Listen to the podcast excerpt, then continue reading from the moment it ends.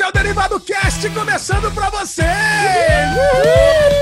Alegria total! É isso que eu gosto, é isso que eu gosto. A gente já percebeu que o Derivado Cast está se tornando o Alecast, porque todos amam Ale, todos pedem Ale, todos pedem Alevengers, todos pedem Guerra de Street, todo mundo só quer os quadros que o Ale faz. Então, assim, Próxima semana, Alecast, vai ser só ele. Eu e Michel estamos aqui só para pimentar. A gente joga umas coisas para ver se ele chuta. E apresentando ele, a nossa estrela maior, o nosso menino do Oscar, a voz aveludada, Michel Arouca. Que prazer novamente estar aqui com você. Que, que honra, né, ter esse podcast com Michel Arouca, não é isso, Alezinho? Oh, delícia! É uma honra estar aqui com os meus melhores amiguinhos muito bem-vindos todos que estão ouvindo o Derivado Cast. Essa semana o Derivado está tão empolgado que nós fizemos uma abertura diferentinha. E se você não conhece os meus amiguinhos, eu vou, eu vou apresentá-los mesmo assim, começando uh! com ele. Bruno, Bruno Clemente! Muito obrigado! E aí, Michel Arouca, e aí, Ale Bonfá. Hoje é o seguinte, hoje a gente tem histórias... Arovenger de Bubu é de doer o bolso. Eu, eu vou dizer para vocês que eu tô com vergonha de contar essa história, mas eu irei contar.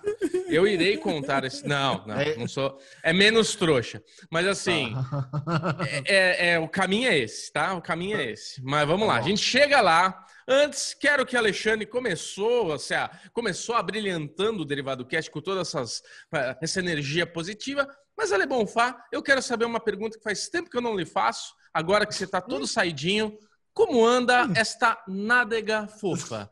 Anda bem, anda espinhosa, anda lisinha, branquinha, toma um sol. Conta para nós. A nádega não toma sol, né, Bubu? Porque eu não vou em praias de nudismo. E aqui em é, casa também acho melhor não. não porque é. ela, ela, então, deve estar tá bem branca. Também não tiro fotos das nádegas para ver como é que ela tá, mas eu imagino que a, com a minha cutis bem, bem branquinha, ela deve ser uhum. muito, muito pálida. Nenhuma espinha, tenho... sentando bem, nenhum incômodo. É, sem nenhum incômodo, não consigo ficar mais do que seis horas sentado na cadeira. Ainda acho bem. que ninguém consegue, né? Pois acho é. que ninguém consegue, né? Então, é, eu fico aqui sentado por seis horas e levanto. Então, hum. eu acho que hum. tá tranquilo. A minha cadeira tem um estofado ok. Então tá, tá tranquilo, viu? Ah, o bumbum tá, tá sossegado. Passa aqui. bem, é isso. Bumbum passa, passa bem. bem. Passa Maravilha. bem. Agora, o Chechel, tenho certeza que ele fica mais do que seis horas lá sentado na cadeira, porque eu já vi ele ficar mais do que seis horas sentado nessa cadeira. Aqui eu trabalho bastante mesmo, lesão. Sento a bunda aqui, passo o dia se precisar para resolver os pepinos, mas isso não importa, porque esse é o não. podcast da alegria, esse é o Derivado isso. Cast, o podcast número um do Brasil. Até o final do programa de hoje, você vai saber o que achamos do season finale de Lovecraft Country, de The Third Day. Assistimos Fargo, tem a, a minissérie La Revolution. La Revolution, tem The Val da HBO, muita coisa gostosa. Mas para começar, por aqui, a gente gosta de, de dar as caras com o Arovengers! Arovengers é o bloco onde a gente compartilha com a nossa querida audiência a vida social, os rolezinhos. É, até então, né, não estava rolando rolezinho, mas Alexandre Bonfá ouviu falar que rolou um relaxamento na pandemia, ele relaxou na vida e agora tá que tá menino piranha saindo todo dia. Alexandre Bonfá, como foi os, os seus dias aí em Campinas, pós-pandemia, né? Já que já acabou por aí no interior. Ah, cara, você sabe, né? Depois que o Bubu foi para Gonçalves, eu, eu, me sinto assim, eu me sinto, eu me sinto mais tranquilo, eu me sinto mais confortável, sim, porque sim. se tem alguém que curtiu a pandemia, né? Foi Bubu. É, então, cara, eu acho ainda, que de, né? depois da estância, né? Da estância turística lá que levou os sobres, eu falei, bom, eu acho que realmente agora acabou, né? Então vamos embora. É. Agora, o meu Arovengers principal da semana passada, e assim, eu vou falar até com o Bubu, vou ter que invocar o Bubu, que é nosso menino esportista aqui do Derivado Cast. Eu queria entender Boa. o que, que aconteceu com as bicicletas do nosso querido Brasil varonil. Porque, meu, eu queria dar uma bicicleta, eu e a Lu, a gente queria dar uma bicicleta pro Henrique esse mês, Aro 24, que é, é o tamanho que dá para ele. Cara, e eu não encontrei em lugar nenhum em Campinas, nós não encontramos em lugar nenhum em Campinas para comprar uma bicicleta para ele, cara. Cara, a gente foi na Decathlon, foi no Carrefour, foi na, na Centauro, foi em todas as lojas de esporte, foi nas bicicletarias, ligamos, cara, e não tem. Ou tem aquela de criancinha, que não vale nada, né? Custa o olho da cara e não vale nada, também não serve para ele, ou a de adulto, mas, cara, tem um modelo ou outro. Cara, e eu ficava indignado. Você pega assim, vai na Decathlon, naquele espaço que tinha aquele mundo de bicicleta e nunca ninguém comprava, de repente vazio, cara. Eu falei, cara, pô, comprar bicicleta eu compro em qualquer lugar. Você entra e compra. A loja da Caloi. Pô, tem uma loja enorme da Caloi aqui numa das principais avenidas. Eu falei, eu vou entrar e vou comprar. É. Cara, você não tem bicicleta para comprar. E assim, é unânime. Eu perguntava para os vendedores, ele falou: cara, chega a bicicleta, vende todas as bicicletas. Bubu, como é que você explica esse fenômeno da venda de bicicletas no Brasil? Cara, é muito louco. Você sabe que quando a pandemia começou, já lá pelos três meses de pandemia, o amigo meu, Thiago Schenck, grande, querido amigo, tem bicicleta e ele estava vendendo a bicicleta dele e ele veio falar comigo porque eu já pedalei. Então ele falou, cara, tô vendendo a minha bike, tô pegando uma Trek ultra mega cara, fodida do caralho e, porra, pega a minha que a minha tá zero. O Tiagão é meu cliente, né? Ele me vende os bagulhos zero com pressão, né? E realmente, a bicicleta dele novinha tal. Eu falei, pô, Tiagão, meu, não, não, não, não quero gastar dinheiro agora, tal, pandemia, tô segurando. E ele, cara, é oportunidade. É que nem investir na bolsa comprar uma bike hoje, porque não consegue comprar bicicleta. Isso com três meses de pandemia. Você tem toda a razão. Bicicleta, moto. Cara, o mercado está super aquecido é, com, essas, com esses bens, né?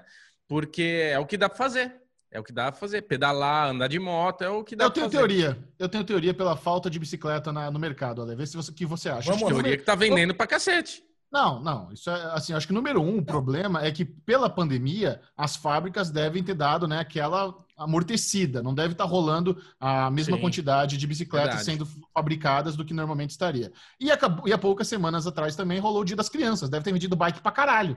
Eu acho que por causa do Dia das Crianças tá, tá essa. Tá tudo aí bem, Bubu?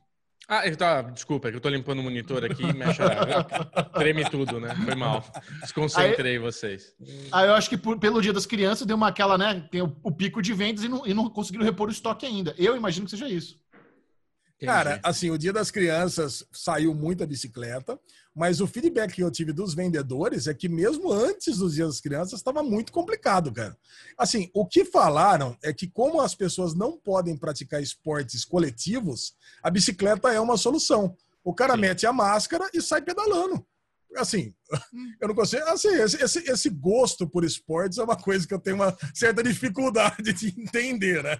Ah, não pode praticar esportes, não pode ir na academia, não pode jogar um futebolzinho. Airsoft então vou fazer é pelo menos airsoft não é esporte. Então, quer dizer, vai pedalar. Eu muito me impressiono de Bubu Clemente não ter entrado nessa onda de, bike, né? Porque tem tudo a ver com ele. Né? Gostava de bicicleta, gostava de moto. Se bem que ele não gostava de ciclistas, né? Tem essa é, também. E tá, e tá chegando.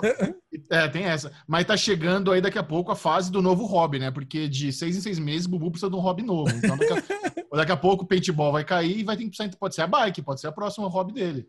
É, Airsoft não caiu, eu só não tô indo praticar porque é um, onde eu jogo, joga 120 pessoas em média e é muita gente, eu não vou é, fazer isso. Você teve alguma fase da sua vida que você andava de bicicleta? Tá, ele vai falar que eu? teve, que foi ciclista, Tive, ganhou, ficou em terceiro Cara, lugar no campeonato de ciclismo de bicicleta em Campinas. Lá vem as histórias, vai, Ale, conta. Cara, eu tive, eu ganhei uma bicicleta quando era criança, né? Quando eu tive meus 14, 15 anos. Cara, e é impressionante, né? Quando você ganha uma bicicleta, parece que você ganhou um, meio de locomoção que te leva para qualquer lugar. Então, eu pensava assim, antes de ter minha primeira bicicleta nessa fase de adolescente, eu falei, porra, eu preciso ter que eu vou para qualquer lugar. Cara, o primeiro rolê que eu dei distante, eu percebi que não era nada disso, né? Que é uma bosta, né, cara? Porque a primeira subida, que você, além de ter que andar a pé, você tem que carregar a bicicleta. Caralho, é uma desgraça. Cara. Mas eu, cara, eu caí muito de bicicleta. Eu caí, eu arrebentei o dente, arrebentei, puta, quebrei o braço, bati a cabeça, fui parar no hospital. Cara, qualquer coisa de duas rodas, me, eu me arrebentei com tudo. Mobilete, então, esse dente da frente é metade prótese, porque eu me arrebentei inteiro. Cara, eu, eu não me dou bem com coisas de duas rodas. Não dá certo. Cara, eu tive Mas... a sorte, né, de ter a minha infância ter passado em Artur Nogueira, que é uma cidade de interior relativamente plana. Então, bicicleta, cara, era a moto das crianças. Você ia para qualquer lugar, ia longe e é. se virava, cara. Nossa, precisa. Eu ia fazer aula de saxofone 3 quilômetros de distância, metia nas costas, ia pedalando. Juro pra você. Vai, vamos jogar bola, vai, vai pro clube, vai de bike, anda de bike a cidade inteira, horas e horas por dia. E eu fico pensando, né, hoje, cara, como deve ser uma coisa aflituosa, aflitiva, sei lá qual é a palavra certa, para os pais. Quero... A gente sai de casa não tem celular. Você volta quando voltar. Como é que, como é que sabe que a criança está viva na rua, andando de bicicleta por horas? O que, que você achou engraçado? Aula de saxofone? Foi isso? Não, caraca, você é a Lisa Simpson agora, GG? Pois é. é, eu fiz, eu fiz recital de saxofone no Teatro de Arthur Nogueira. É, cara, coisa, mais, coisa mais fofinha. muito de, bom. Gordinho, de suspensório, mandando bala no saxofone, coisa mais charmosa. As menininhas piravam. Caraca, já pensou, Chechel tocando Blade Runner para as menininhas? é. caraca, arregaçou, já, cara. Já era nerdinho, é. já. E o, cara, o, meu professor, meu professor era nerd também, porque ele, ele tinha morado na Alemanha, eles me davam, me davam umas partituras em alemão. Falei, mano, alemão, mas não tem problema com alemão. O que importa é a, é a, música, a partitura. A partitura é universal, não precisa saber alemão. É, beleza, mas me dá é, um pouco de bom. preguiça ter os livrinhos alemão lá. Mas falei que foi interessante. Cara, mas assim, muito bom essa busca para bicicleta, apesar de não ter conseguido, né? Fiquei calu procurando em várias lojas. Foi divertido, cara. A mesma busca lá foi divertido. É, procurar as bicicletas, mas no shopping Dom Pedro, veja só, né? Eu tenho um certo preconceito com o shopping Dom Pedro, vocês sabem disso. Mas inaugurou um restaurante. Bubu até tirou sarro do nome, mas inaugurou um restaurante chamado Camarada Camarão. Ah, é brilhante, cara, é muito bom. Cara, toda, toda, vez que eu ouço Camarada Camarão, eu, eu sorrio. É, é muito é, bom. Então. É muito bom. Não, os nomes, os nomes do, dos lugares que o Ale frequenta, todos emanam um sorriso quando fala. Não é o peido do cheiro lá, o cheiro do peido, como é que é o negócio? Escuta o cheiro, escuta o cheiro, melhor, escuta melhor lugar de samba, melhor roda de samba do, do Brasil. E a barba. Nomes, nomes dos ambientes que... Pô, máfia da Navalha. Máfia da Navalha. Como é que é o nome do bar, hein? City Bar. City Bar. City Bar, inclusive, voltou ontem, não fui, mas hoje estarei lá. Marcando presença, marcando presença. Quarta, quarta quinta e sexta. Pior que, toda vez que o Ale falava do City Bar, eu imaginava um barzinho, né, meio, meio topzera, estilo lesão. Mas o puta do boteco de rua, com mesa de plástico, velho. Nunca Parece que tá na praia, assim, aqueles, aqueles botecos de praia, City Bar.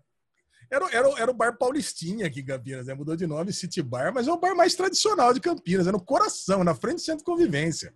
Hoje vou mandar uma fotinha, vou mandar um videozinho para vocês, para a galera do grupo, quem tiver lá, arroba não, DerivadoCast. Pra... Ah, vou mandar, vou mandar um videozinho. Ah, não faz, né? Melhor não, né? Então tá, e tem... vou manter a privacidade. Tem, e tem comida boa no Camarada Camarão? Então, Camarada Camarão, cara, eu não sabia da existência, mas é uma rede. Já tem lá uns 10, 15 restaurantes do Nordeste. Quem for do Recife, principalmente, parece que tem quatro restaurantes no Recife e tá vindo com força total para São Paulo, cara, para a região sudeste. Vai abrir, vai abrir na capital também, em São Paulo, vai abrir em Santo André, parece que em Ribeirão Preto, mas começou por Campinas, né? Porque metrópole é outra coisa. Cara, e assim, mas assim, porra, eu já peguei, eu sou muito influenciável, né? Então, pô, a menina veio, a Metre atendeu. Cara, o restaurante é maravilhoso, cara. Botou, assim, é nível coco bambu pra cima. Cara, aí pegou, botou a gente sentado, a gente pegou, já pediu um Moscow Mule, delícia. Assim, de, de entrada, peguei um pastelzinho. Imagina só, cara. Um pastelzinho crocante com um camarão cremoso, aquele catupiry. Mas aquele pastelzinho que você morde, faz aquele.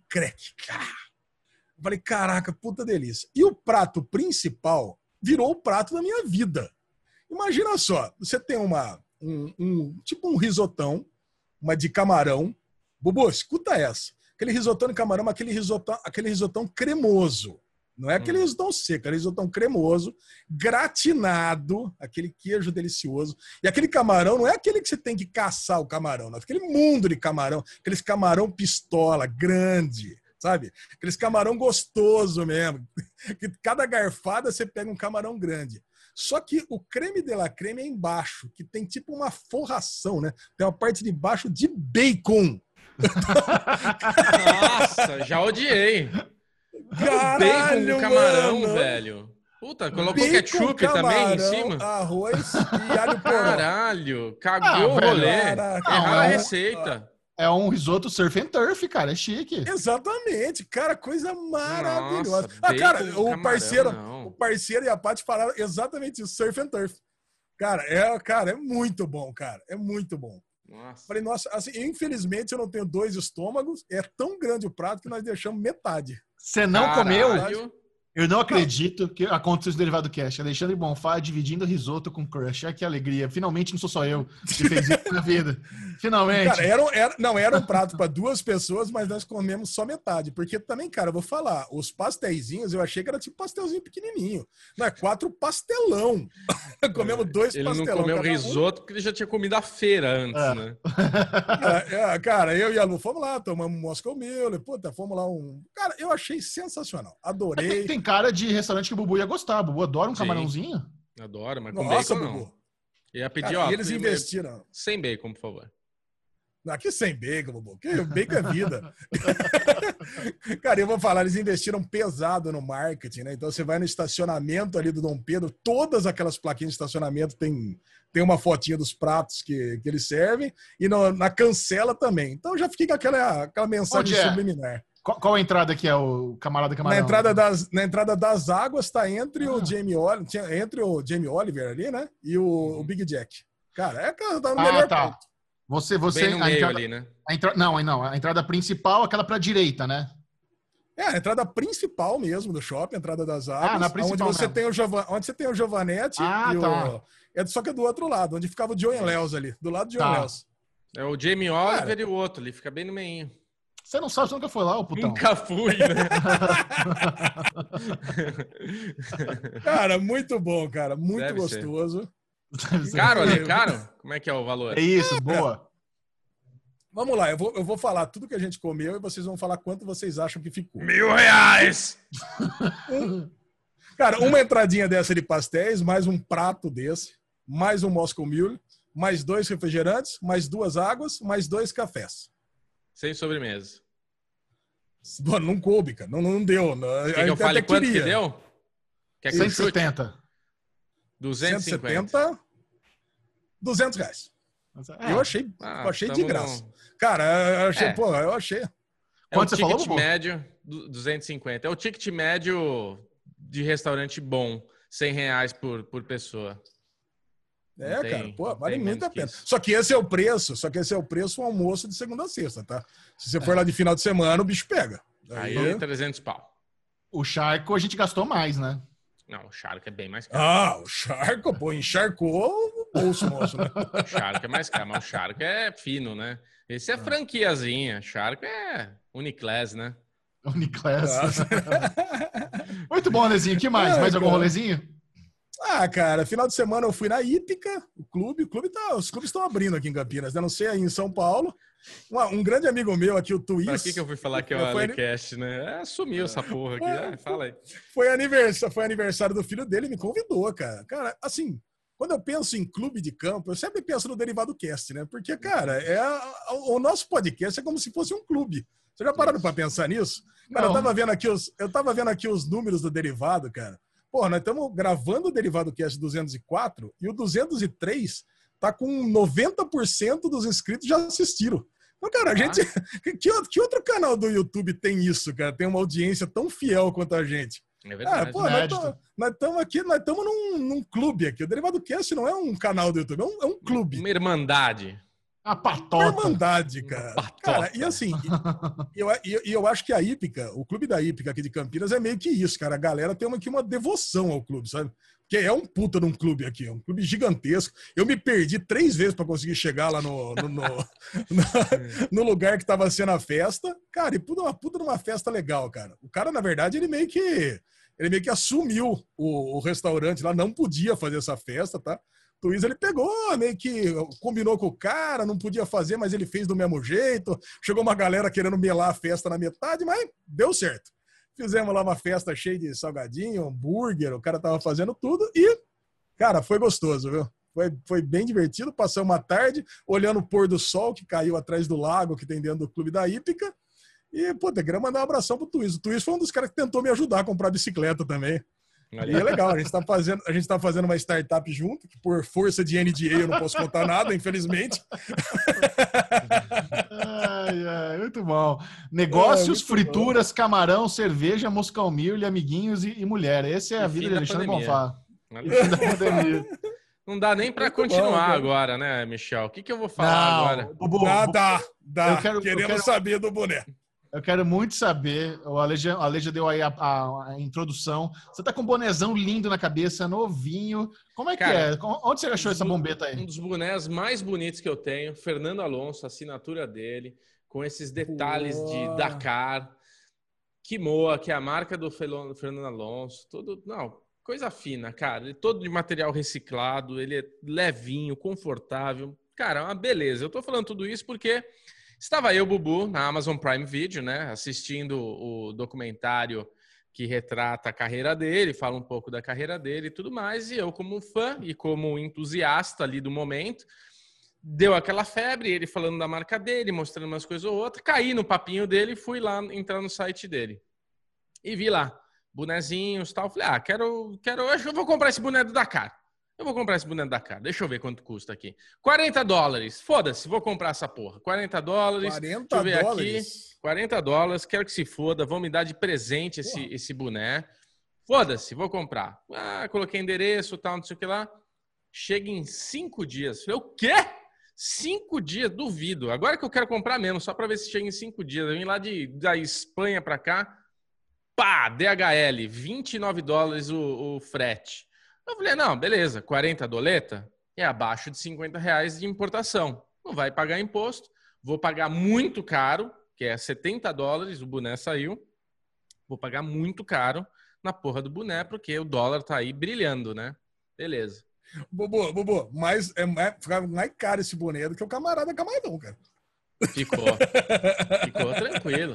Mas eu falei, foda-se, eu quero me dar um boné exclusivo. Não tem, não acha para comprar esse Esquimoa, não tem essa marca aqui no Brasil dele. Como não? Lógico que tem. Eu fui no Armarinhos Fernando, tem igualzinho por 13 reais. Isso, tem. Aí, beleza, comprei. Aí comecei a receber mensagem no celular. Ó, oh, tá em trânsito. Falei, porra, organizado, velho. Vai chegar em cinco dias essa porra. Não... Eu vou comprar tudo se tiver cinco dias mesmo pra chegar. Cara, quando chegou no Brasil, chegou uma mensagem da DHL e eu achei que era pegadinha. Eu falei, cara, estão querendo me roubar. Isso daqui é, é, é, é golpe. Puta, é golpe certeiro. Chegou lá. Sua encomenda chegou, DHL, é, pague o, imposto, desenrolamento, alfandegário, 539 reais. Eu falei, não, pegadinha. falei, não, mentira. Cara. Boné de 70 dólares, chegou 500 reais de imposto. Cara, quer ver quanto que saiu esse boné? Olha que Meu vergonha. Eu, te, eu, tenho vergonha de falar isso, cara. Tenho, juro pra vocês que eu tenho vergonha. O Bubu comprou um boné 6... de 500 reais. Nossa, acho que eu largava boné... lá. Ah, não. Fica lá. Saiu 920, 920? reais esse boné. Imagina o quão triste ele vai ficar quando ele estiver andando na rua e passarem a mão na bombeta dele de mil reais. Cara, cara, de verdade. Eu, assim, eu tô usando ele hoje porque eu tinha que contar essa história aqui, mas eu não quero nem usar ele eu quero ter a oportunidade da Fórmula 1 em 2021 vir para cá, a Renault convidar o meu pai para ir na Fórmula 1, eu ir com ele, ir com esse boné e falar, Fernando, assina e eu vender essa porra por mil reais para pelo menos sair no zero a zero, tá ligado? É, chega lá, Fernando, enfia no cu essa bosta, seu filho de uma égua, me vendeu essa merda, esse boné aqui. Custou, joga na cara dele, né? Faz que nem aquela mulher com o Romero Brito, jogou jogou o bagulho no chão, tá ligado? Nossa senhora.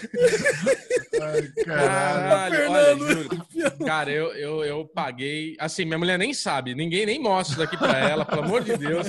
Senão não durmo em casa, cara. Eu, eu juro que eu ca, caí, velho. Tomei. E assim, aí eu comecei. O, o pessoal da DHL entrou em contato comigo. Porque eu achei que era golpe. E daí eu comecei a ver no site, realmente ia para um lugar que mostrava. Mas eu falei, mano, não é possível, tá muito, tá, tá errado, porque o que que eles fizeram? Uh, o, o, imposto foi considerado em cima do valor cheio. Então foi o boné mais frete, não foi o valor do produto, foi o valor do produto mais frete. E na minha cabeça, o que tinha que ser é, o que tinha que ser taxado é o valor do produto. O claro. frete é uma consequência de logística do bagulho. É o custo da DHL, não do, do, do produto, né? Do preço. Daí eu fui ver na Receita Federal. Falei, cara, eu, não, não vou pagar isso.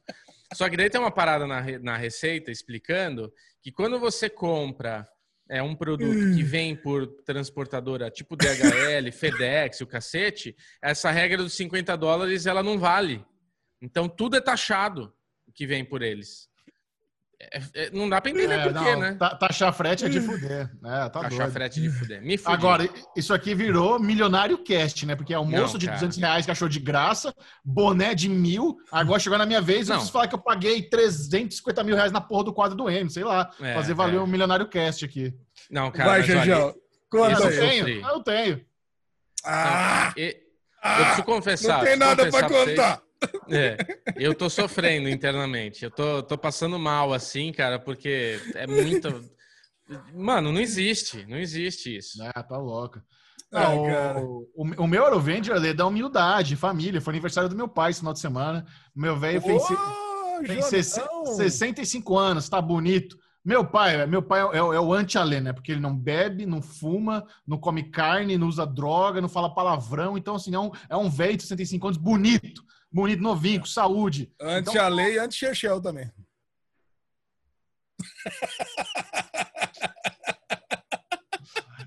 Aí rolou, rolou aquele almocinho família, delícia master. tradicional. Então foi isso. No final de semana foi bem familiar. Caralho, viu, velho? Quero morrer amigo do Ale, viu? Tá Nossa. difícil, a lesão tá aqui. Eu queria saber como é que é o papo do Ale fora do nosso grupo, viu? Ah, não, fudeu. Nossa senhora. Mas se tem uma coisa que a audiência do Derivado do Cast gosta de saber, Bruno Clemente, hum, são fala. as novidades do universo pop nerd geek. Então, muito bem-vindos ao Daily News!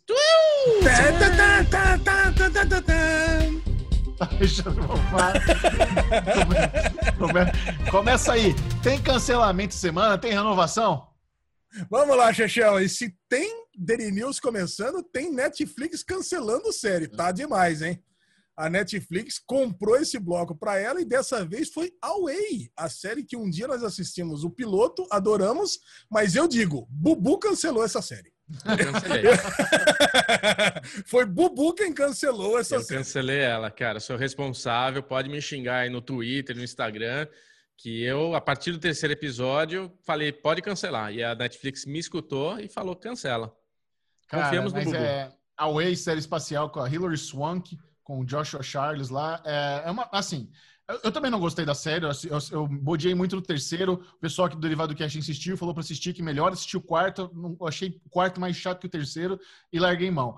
Porém, eu acho esse cancelamento muito problemático, sabe? A, a Netflix, ela tá com duas questões aí no seu modelo de negócios que é bom a gente ficar de olho. Número um, não tá, não tá valendo mais a pena esse esquema de volume, de ficar botando série à torta direito, sabe? Não tá Verdade. rolando. E número dois, cara, eles não estão apostando em cauda longa, sabe? Se, é, o, o, lance do Huawei é que ela foi, ela foi ao ar um mês atrás. A série não teve nem chance de, quem sabe, tentar uma segunda onda aí de sucesso, de hype, sabe? Fazer umas entrevistas com a Hilary Swank, não teve. Você cancelar uma série um mês depois, sabe? É, é realmente não dá chance. E se você parar pra pensar, esse lance de cauda longa é muito importante, porque olha só, Watchmen que a HBO exibiu em outubro de 2019, teve toda uma segunda onda de popularidade por causa do Emmy. Quando chegou setembro no Emmy, e o Watchmen é a série com mais indicações e ganhou um monte de prêmio, ela teve essa outra onda de audiência. E isso, isso assim, muita gente começou a ver o Watchmen muitos meses depois que ela foi ao ar, mas muita gente. Hoje, no Série Maníacos, a playlist mais acessada é a playlist de Watchmen sabe? Bate The Boys, bate qualquer outra porra. Então, assim, é, é, é muito louco você ver uma plataforma de streaming que, que aposta em audiovisual não dá realmente chance para suas produções Imediato, né? tentarem né? Encontrar nova, uma nova audiência. Ou, é, ou tem aquele pico ou é hit ou é flop, sabe? Você não tem meio é. termo. E isso aí é contramão de tudo, tudo. É a história da televisão, sabe? As, a, os canais de televisão, quando eles encomendam séries, se você pegar uma ABC da vida, eles têm lá o Grey's Anatomy da vida, mas eles têm umas outras comédias meia bomba ali que, que se mantém com público fiel, mas não precisa ser hit, sabe? Consegue sobreviver estando na meiota. A Netflix não consegue sobreviver se não for hit, isso, cara. Isso, isso é preocupante, sabe? Então, o, a, a, essa onda de cancelamento é muito bizarra, é muito preocupante, é. assim. Né? Outro alguma exemplo coisa, bom... Alguma bolha vai estourar aí. Outro exemplo bom que você está dando aí da HBO é Succession, né? Mesma coisa, né, Michel? Você tá Sim. dando dica, tudo, e quanta gente vem escrever, eu mesmo, tipo, estamos começando a ver a primeira temporada agora, já emenda a segunda. É, eu acho assim, a Netflix tinha que seguir um modelo de minissérie, então. Investe como sendo minissérie, para ter uma história fechada, onde todo mundo vai pelo menos ter o meio, começo e fim. E se for um puta sucesso, aí renova ou terminou Cara, do jeito que tinha que terminar. Porque é muito é, frustrante para a audiência. É muito frustrante para a audiência. Quem se apega à série, por exemplo, eu, você, né? Eu e Michel não gostamos de Away, mas a gente tem uma galeraça falando pra gente que a gente tinha que ter insistido, que é maravilhosa. Porra, essa galera tá extremamente chateada que, meu, cagaram pra série. Então, quer dizer, a, a, a, a audiência que se apegou se fudeu, porque agora não tem fim. Ficou uma série em aberto e não vai ter fim. Se fosse minissérie, pelo menos tinha fechado a história, todo mundo tava feliz. Mas acho que nem é essa questão, cara. Né? Eles precisam urgentemente reformular a estratégia deles. Porque, assim, é. É, eles precisam Não, é voltar.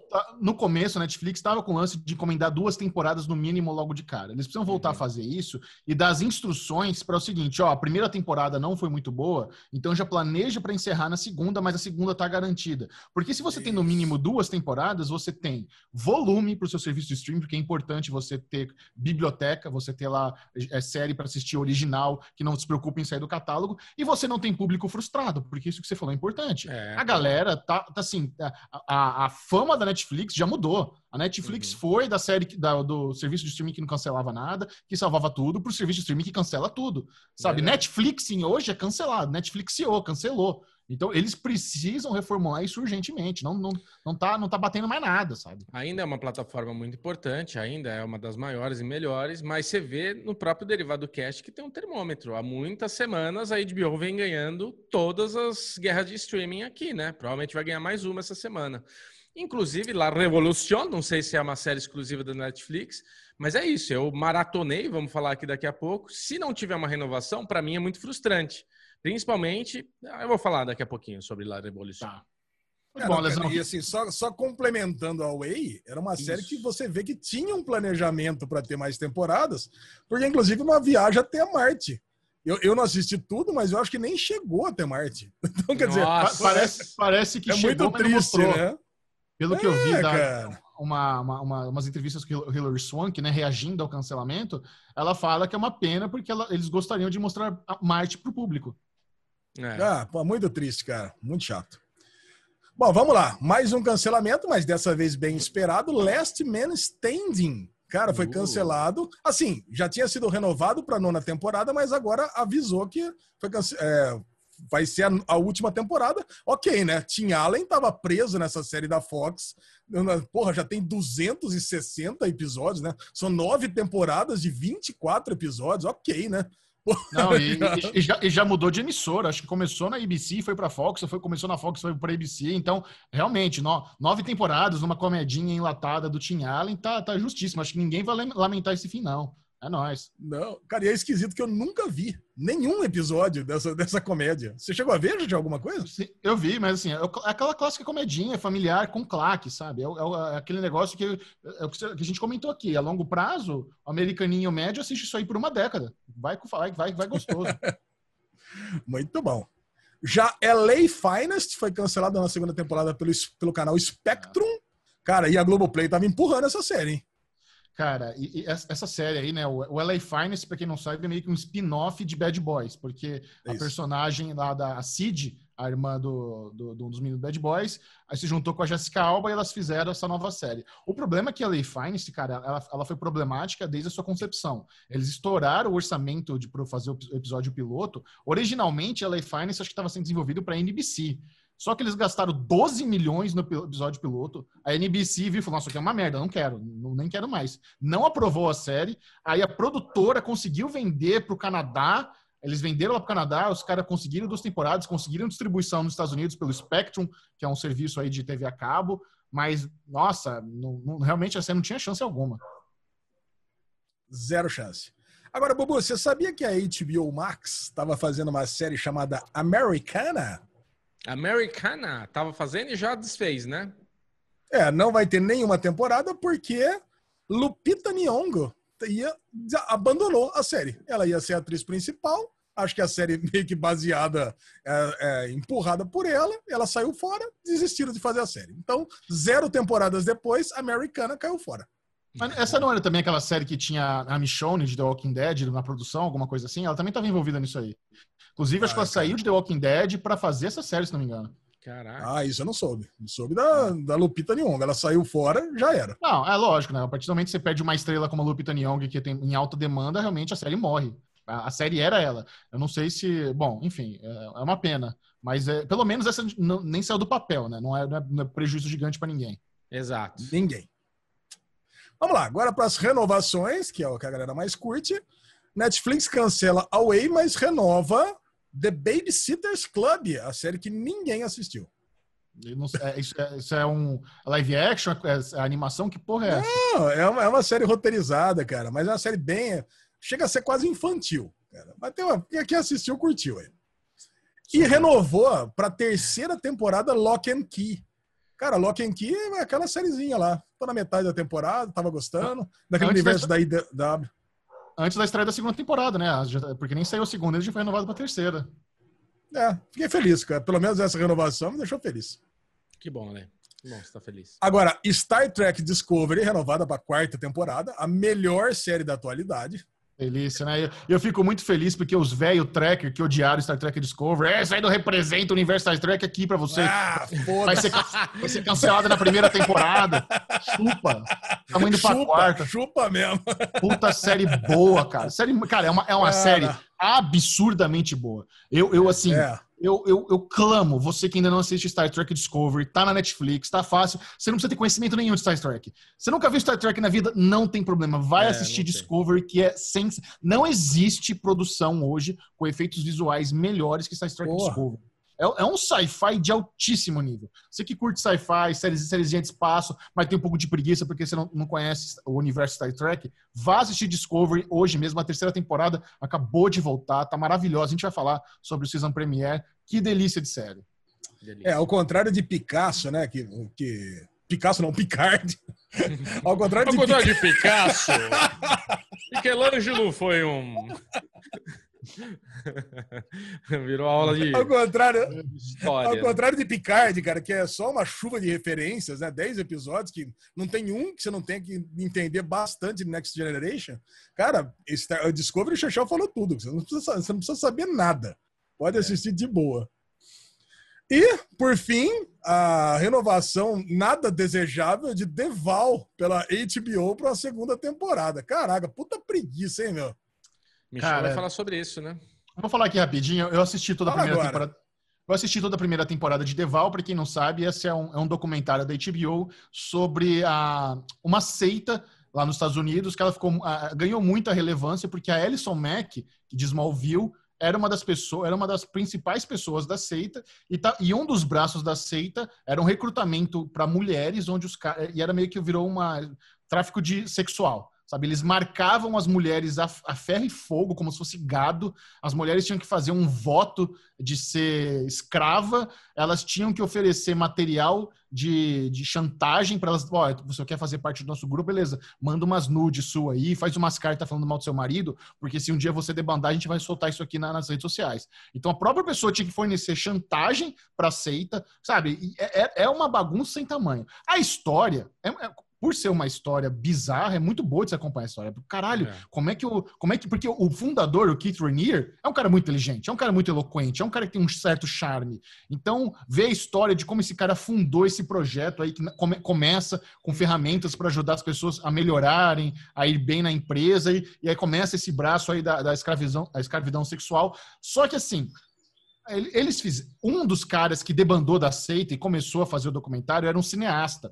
Então o cara exagerou, o cara começou a filmar cada minuto do dia a dia dele, cada conversa de WhatsApp, cada conversa de celular. E aí tem três núcleos com, com equipe de filmagem. Tem ele e a mulher dele, tem uma outra mina que abandonou, aí tem uma tia que é da realeza britânica e a filha dela faz parte é, da seita e tá presa lá sobre os encantos do Kate Rainier. Os caras têm tanto material bruto, mas tanto material bruto, que ficou assim longo, arrastado o documentário. Nove é. episódios, não precisava de nove episódios.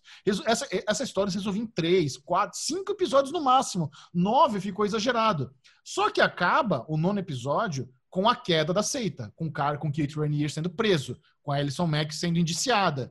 E, e, e tem um gancho, o documentário tem. E sim, não é que foi renovado agora, desde o começo já estava planejado para ter mais episódios. Porque termina com um telefonema do Kate Rainier dentro da prisão, conversando com o cara do documentário, querendo contar a versão dele. Então, a segunda temporada vai ser sobre o julgamento, vai ser sobre o, o próprio cara que foi, foi preso falando sobre, sobre tudo. Então, eu vou ver a segunda temporada, porque realmente é, é uma história muito intrigante, é uma história que eu quero acompanhar. Mas é, é longo, é arrastado, e é uma pena. É uma pena que eles transformaram é. um assunto tão, importante em algo tão arrastado. Mas beleza, tá dando certo. Se bobear, vai ganhar prêmio, sabe?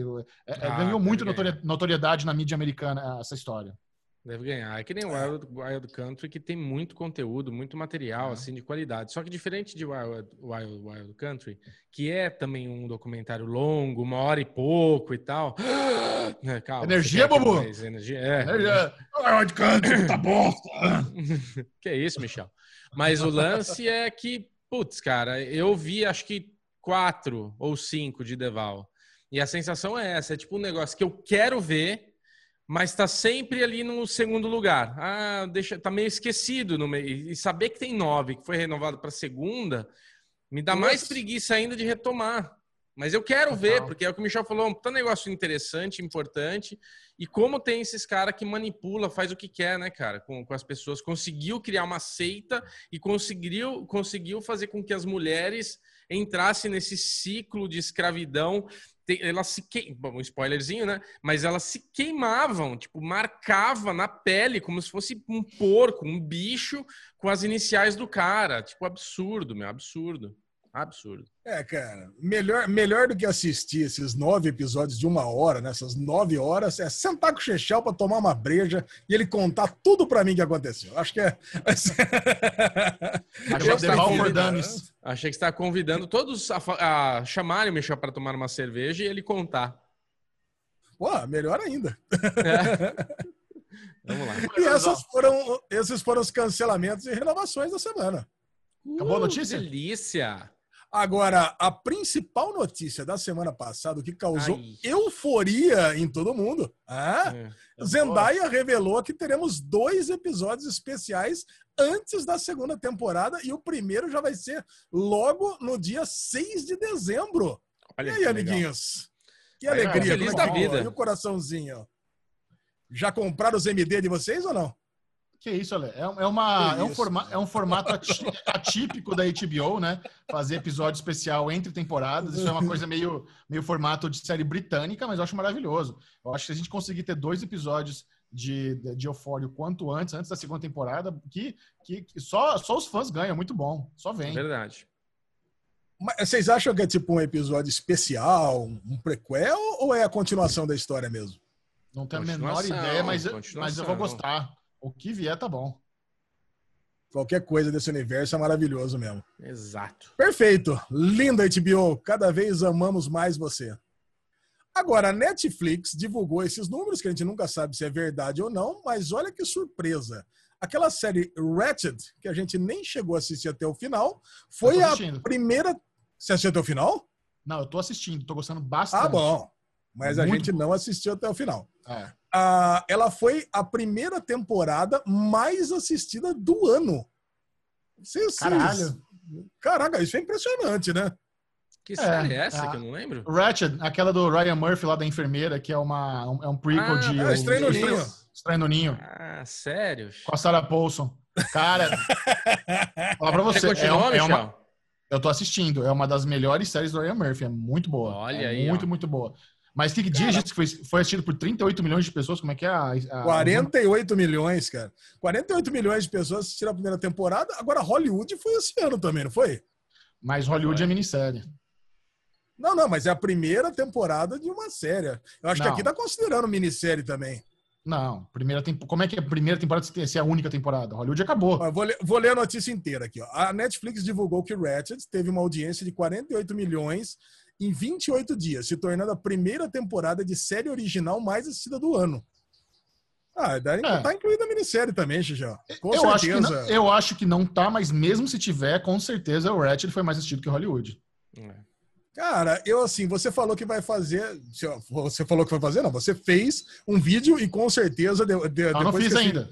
Não fiz ainda. Ah, não fez ainda? Não, não você não ia fazer domingo à noite? Eu vi um story seu falando que você ia gravar no domingo à noite? Não, domingo ah, à noite ia fazer. Da Era a... de Ouro. O fim da Hora de Ouro da Netflix, é.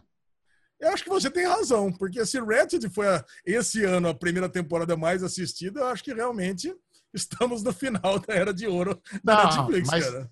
Uma coisa tem nada a ver com a outra. O fato de, de Ratchet bombar não tem nada a ver com o fim da era de ouro da Netflix. O que, o que, é, que o argumento é, com o fim de The Crown, Ozark e Stranger Things, daqui um, dois anos, a Netflix encerra um, circo, um ciclo de séries aclamadas, de séries de M, que eu não, eles agora eles vão precisar bolar outra série, sabe? Isso aí é, esse foi um, um bloco muito importante da Netflix, começou lá com House of Cards, tal e tudo mais.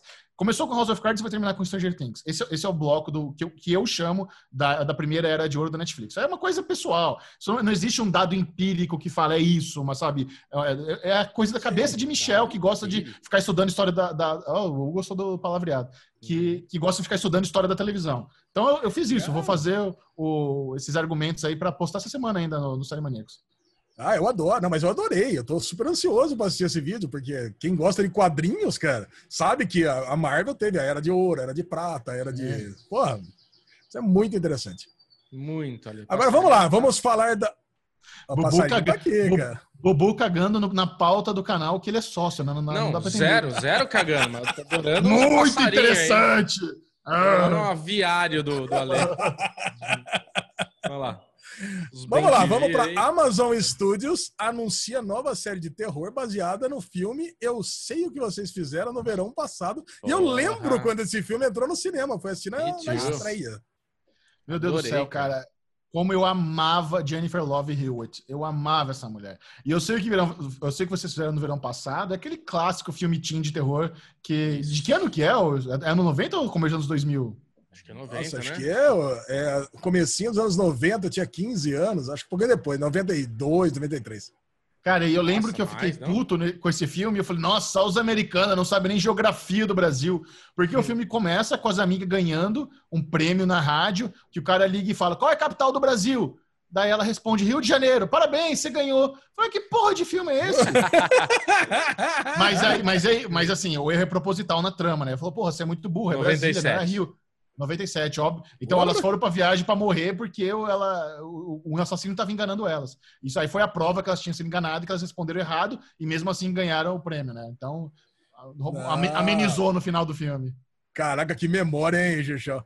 A lesão tá aqui no Senil Cast e você lembra do filme que você viu em 97, cara. Puta vida. Foi um bom ano. É, é, é, que, é, que, é que 98 foi um dos melhores anos da minha vida, então eu tenho bastante memória disso aí.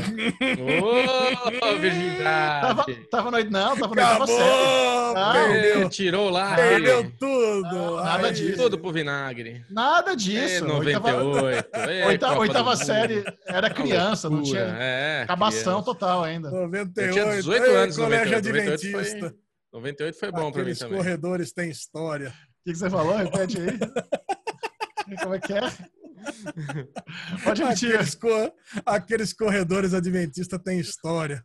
Cara, você sabe que essa semana, essa semana Ixi. eu sonhei com um colégio olha. adventista que eu estudava em 98. Eu estudei... olha, mas assim, olha. Mas tudo assim, eu tinha o, o layout da escola é, na, na, no meu sonho, o bebedouro onde era, a classe, ali o meinho com as mesas. Nossa, impressionante. A, a cabeça para onde vai, né? Depois de velho. Para quem assistiu American vai Pie, muitos lugares. É, é para quem assistiu American Pie é uma boa referência. que mais, Anderson? Vamos lá. Ator Dominic West está em negociação ah. para fazer o Prince Charles e parece que fechou, né? Cara, o cara, ele quer ser conhecido mesmo como o cara infiel, né? Não tem jeito. O cara faz The Affair, trai a mulher durante cinco temporadas. Hum. Agora vai fazer o, Char o Príncipe Charles, que é um dos maiores infiéis da história da humanidade. Caralho, e aí, Xixão? Cara, eu, adoro, eu adorei essa escalação. Por assim, assim, por um lado, ele não tem nada a ver fisicamente com o Príncipe Charles, né? Cadê as orelhas de Abana? Não tem nada a ver. Mas é isso. Na hora que eu li a notícia, eu falei, puta, perfeito. É, o cara tem já, já, é, já, já, é famoso por fazer papel de, de comedor, de que trai mulher, então ele vai cair super bem pro Príncipe Charles. Mas ele é mais grosso, ele não tem orelha de Abana. Fisicamente. Não, uma orelha nada a ver com... assim, ó. Pronto. É, mas, ele, mas o, o, Charles é mais magrinho, ele é, ele é meio larguinho, assim, mas foda-se. Ele é um excelente é... ator. Já amo ele desde The Wire, então que, que ele vai estar em The Crown, melhor ainda. Só vem. Mas vocês não assistiram os teasers que saíram e as coisas? Sim. Porra, tá, eu adorei, cara. Tá todo é, mundo. É, ele não tá no caso, né? Você sabe, não? Vai ser pra outro. Não. Ah, pra outro. É, tá. Agora são os teasers da quarta temporada. Ele vai estar tá na quinta e na sexta. Bobu já viu Dominic West no teaser da quarta. tá perfeito. Caraca, Bobu Rick Morty. Ele foi. É. Tem a arminha aqui. Não, ó, eu, tenho, tá eu tenho uma outra crítica, cara. O Príncipe Charles, apesar de ser um cara infiel, ele tem uma puta cara de bobo. E o Dominic West tem uma cara de malandrilso, cara. Você, você não bota uma fé que ele é fiel nunca. É, mas, cara, o Príncipe Charles, coitado, né? Ele tem o pior emprego do mundo. Ele tá a vida inteira esperando a porra da velha morrer pra ele assumir o trono. E ela não vai. Ela, ele vai morrer. ela vai viver mais que ele. Já era, velho. Vai, era. vai. É. muito bom, cara. Mas a escolha é ótima, cara. Eu adoro. É, eu também gosto. Eu também gosto muito. Cara, vamos lá. Agora, uma notícia, cara, curiosíssima na semana passada foi que a nossa querida Tati Maslani negou que ela vai ser a she Cara, que bizarro isso. Isso é, isso é, muito doido. Essa notícia, primeiro que o, o Deadline deu essa notícia que ela assinou para ser a she no filme da Marvel. Tatiana Maslany, nossa querida Orphan Black, fez Perry Manson recentemente. O Deadline é, assim, o principal veículo de Hollywood dos Estados Unidos. Os caras não dão erro sabe? Os caras têm muita fonte no, no, meio ali, é muito confiável. O que eu, para mim, se eu vou escrever uma nota no Série Maníacos e sair no deadline, é lei, não tem erro. Então, o fato de eles ter darem, terem dado essa notícia e ela mesmo desmentiu, falando que não vai rolar, é muito estranho. É muito, muito estranho. O, o que eu tô achando é que ela chegou a aceitar o papel, aí rolou uma euforia, sabe, pode ter sido aperto de mão, beleza, eu faço aí vazou a notícia, o Deadline publicou, aí na hora de negociar mingou. Porque não é possível. É. Cara, a, a, gente vai, vai ter coisa ainda. Vai, vai, vai, não, não, não, não é só isso aí, não. Mas, Chechel, ela falou, assim, primeiro que o, o, o, time, né? Parece que ela tava o quê? Ela tava dormindo durante um mês. Pois é. um mês depois, Mas ela essa. não tava sabendo de nada. Ela não tá sabendo de nada. É tipo, ela, o mundo inteiro tá discutindo o um assunto, de repente ela fala, eita caralho, que porra é essa de she Aí ela vai no Twitter e fala que não tá sabendo de nada. Não, é Cara, saiu no Deadline primeiro, mas saiu na Variety, saiu na Hollywood Reporter, saiu no mundo todo, cara. Ah, exato. Não, e, e essa, essa galera, esses atores, eles têm literalmente um time de assessoria por trás. Eles têm um escritório para cuidar da imagem deles. Dentro desse escritório tem todo um braço de PR, de, de, de Public Relations, e esses caras mandam torpedo para ela o dia inteiro, manda e-mail, liga. Então não tem como ela não ter sabido, não tá sabendo que vazou essa notícia. E ela negar um mês depois, acho que reforça um pouco essa teoria que, que rolou e mingou na, na negociação. É. Mas foi ridículo, né? Falar que não tava sabendo nada um mês é. depois. É, meteu louco aí na gente, essa mulher. Mas é uma pena, porque, porra, escalação maravilhosa. Mas se não rolar, pelo jeito não vai rolar mesmo, senão não teria desmentido. É uma pena. Vamos lá. E agora, a última notícia desse Daily News longuíssimo. Pluto TV Pluto TV, cara, se começar a vir muita propaganda, já vai virar piada pronta, né? É o novo serviço de streaming da Viacom, só que gratuito. E aí, ah. o que é gratuito ah. não é bom? É isso para você? Não, então. É o Crackle, né? Sa saiu a notícia essa semana aí que o Pluto TV vai chegar ao Brasil em dezembro e será gratuito. Assim, tem muita gente que fica empolgada, meu Deus, que bom, serviço de streaming gratuito, não aguento mais pagar Netflix HBO Go. A gente tem que ficar com um pouquinho, assim, receoso com, com essa notícia, porque se é gratuito, provavelmente vai ter uma caralhada de propaganda, vai ser tipo YouTube, vai ter propaganda antes, depois, durante, o que é uma o que para mim já torna inviável, sabe? Eu não, não... E outra, se você for ver o catálogo deles, eles estão muito focados em coisa que não é lançamento. Então, assim, Sim. Você oferecer um serviço de streaming gratuito e que não tem lançamento é meio que completamente contramão de tudo que os outros estão fazendo. o, o, objetivo, assim, o atrativo para você assinar um serviço de streaming hoje em dia é você ter lançamento, você ter novidade, é você ter coisa exclusiva. Você ter, ter Naruto Shippuden no seu catálogo, eu não sei, sabe? Por, por sabe, por que, que vai, o que, que vai ser? Talvez eles tenham uma modalidade paga, aí você, mas por enquanto eles estão se posicionando no Brasil como serviço de streaming gratuito. Essa é a posição deles oficial. Ó, vamos é. lá, são 24, não é pouca coisa, hein? São 24 canais que vai entrar essa Pluto TV, Bubu. Segura essa, são 24 canais. Para criança é uma boa, porque são vários canais infantis, inclusive. Mas, é. cara, mas o que eles estão colocando como, como destaque, você tem aqui vários filmes da franquia Sherlock Holmes, o filme PS Eu Te Amo, Trocando os Pés e Cro, Dini é um Gênio, Tim Moon, Papito in Love, o que, que é isso? Naruto, que nem o Chechel falou, Kenan e Kel, ai, caraca, cara. Mas sabe, cara, eu vi aqui, eu listei, cara, não tem nada, não tem nada ah. grandes coisas. Sabe, é tipo assim, você ter vários SBT aqui dentro do, do, desse TV. É, é, então, não sei, cara, não me, não me anima. É o, é o filme do Suplicy. eu acho, acho, eu, supla, acho, né? Eu, acho que é um, eu acho que é um reality show do Suplicy na MTV, esse Papito em Love. Caralho. É, é, então, vamos lá, né? Mas tá avisado. Mas, cara, com certeza tem muita gente que vai curtir né? Porque, cara, isso aí, de grátis, né? De grátis, é. até injeção na testa. A lesão, né? Tá, ficou triste, ele tava louco para meter mais a mensalidade no, no, no bank dele, né? Você vai, não vai grátis, não quero. Essa graça. Senhoras e senhores, põem as mãos pro céu e agradeçam porque começou a guerra de streaming! Uhul! Finalmente! Fight! Você vai saber quais foram as principais novidades nos catálogos da Globoplay, HBO Go, Netflix, Amazon Prime Video e Apple Plus. And no final de tudo, você vai saber qual foi o serviço de streaming que a galera votou falou: hum, esse vale a mensalidade. Isso aqui, essa semana, saiu tanta coisa boa que valeu o meu rico dinheirinho. E se você quiser participar, se você quiser opinar em qual serviço de streaming vale o seu rico dinheirinho, é só fazer parte do nosso grupo no Telegram no arroba DerivadoCast. Baixe o Telegram, aplicativo no seu celular, ou instale a versão desktop no seu PC e entre de graça. Procure lá Derivado Cash, é só entrar, é abertinho, todos são bem-vindos lá para participar da enquetezinha de Alexandre Bonfá. E quais são as novidades gostosas que temos aí, Lesão?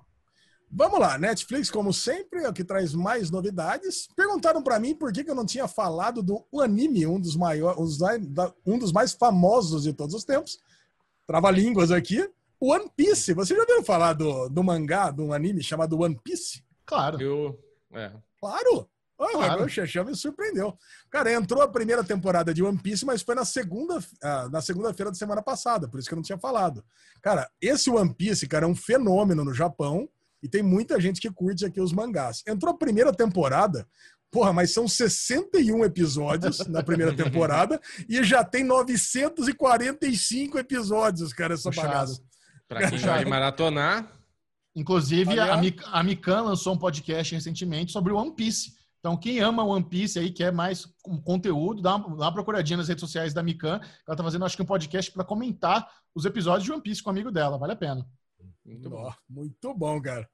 Dando um tempo com Bert Kreischer, comentaremos no ressuscitado bloco Daily Real daqui a pouco. Cara, gostei, hein? Dando um tempo com Bert Kreischer, sensacional.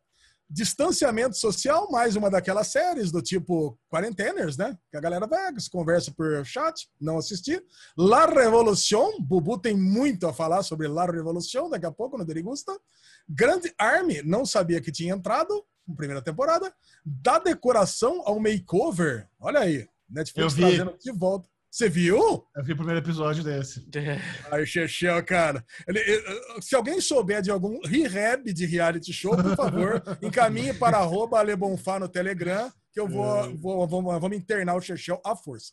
Obrigado. Vai. Alguém tem que morrer. Uma série espanhola de três episódios. Pô, tinha uma galera que tava assistindo isso aqui. E Star Trek Discovery, o grande destaque, o primeiro episódio da terceira temporada, a melhor série da atualidade está de volta.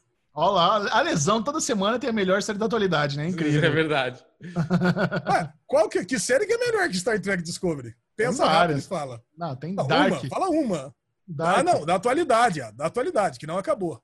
Lovecraft Country. Acabou. Acabou. que não acabou que tá. Ah, temporada que tá rolando ainda. Não, não, não. Lovecraft Camp acabou, não tá renovado. Ah, tá. Ah, não sei. Não, é, acabou. É, é Star Trek Discovery acabou. Raised by Wolves. Perry, Perry Manson. Não, Raised by Wolves não é melhor que Star Trek Discovery nunca. Eu sabia que você ficar revoltadinho. Também não, também não. É, Perry Manson não é melhor que Star Trek Discovery, de jeito nenhum. Cara, então vamos lá. Ozark, Pelos lados... The Crown, Stranger não, Things, não, tem um monte. Não, não, não, não e não. Better Call Saul, porra, tem um monte. Better Call Saul tá equiparado. Ah, achei, achei. tá equiparado. Mas vamos lá. Globo... Na Globoplay... Na Globoplay entrou uma série chamada Tardezinha, após que vocês passaram o final de semana maratonando sobre o cantor Tiaguinho. Bubu, muito fã de samba. Passado lá, assistiu os quatro episódios. Rafael, Zulu e Tiaguinho contando Puta. sua trajetória dessa roda de samba que acabou no Maracanã. Caraca, Olha aí. Agora que eu tenho um acesso no Globoplay do Ale, eu vou ver tudo. um elogio ao Globoplay, viu, inclusive, que eu queria ver Snatch com meu sogro. Procurei em todos os streamings, ninguém tinha. Aí o Globoplay tinha. Caralho, deu até vontade de rever, não sabia que tinha Snatch no Globoplay. Snatch no Globoplay, tá lá. Eu vou dar uma dica, vou dar uma dica inédita aqui no Derivado Cast. Se você quiser saber onde é tem um conteúdo e não sabe em qual streaming tem, baixa o aplicativo Just Watch. Você baixa, procura o conteúdo e vai avisar em qual que plataforma de streaming que tem. Obrigado, Ale. Obrigado, Ale. Vamos lá. Agora, The, The Athena. The Athena. Instala no ânus. Instala no ânus. Que é isso, Bubu? The Athena, uma série inglesa, primeira temporada. Person of Interest. Cara, Person of Interest tem uma galera, tem um fandom.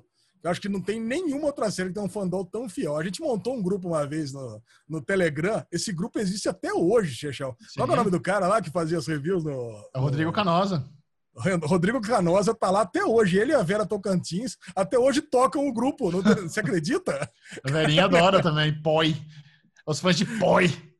Caraca, a galera deve ter criado a máquina hoje já. Né? Porra, impressionante. e entrou a série Tempos de Crise, a segunda temporada, Quartier de Banquet, da série suíça, segunda temporada. Dá um trabalho achar os inserts quando a Lê fala assim. É uma Nossa. série do canal RTS 1, da Suíça. Uh. É. Uh. Pelos lados da HBO Go, encerramento, season finale ou series finale de três séries. Três séries que a gente amou.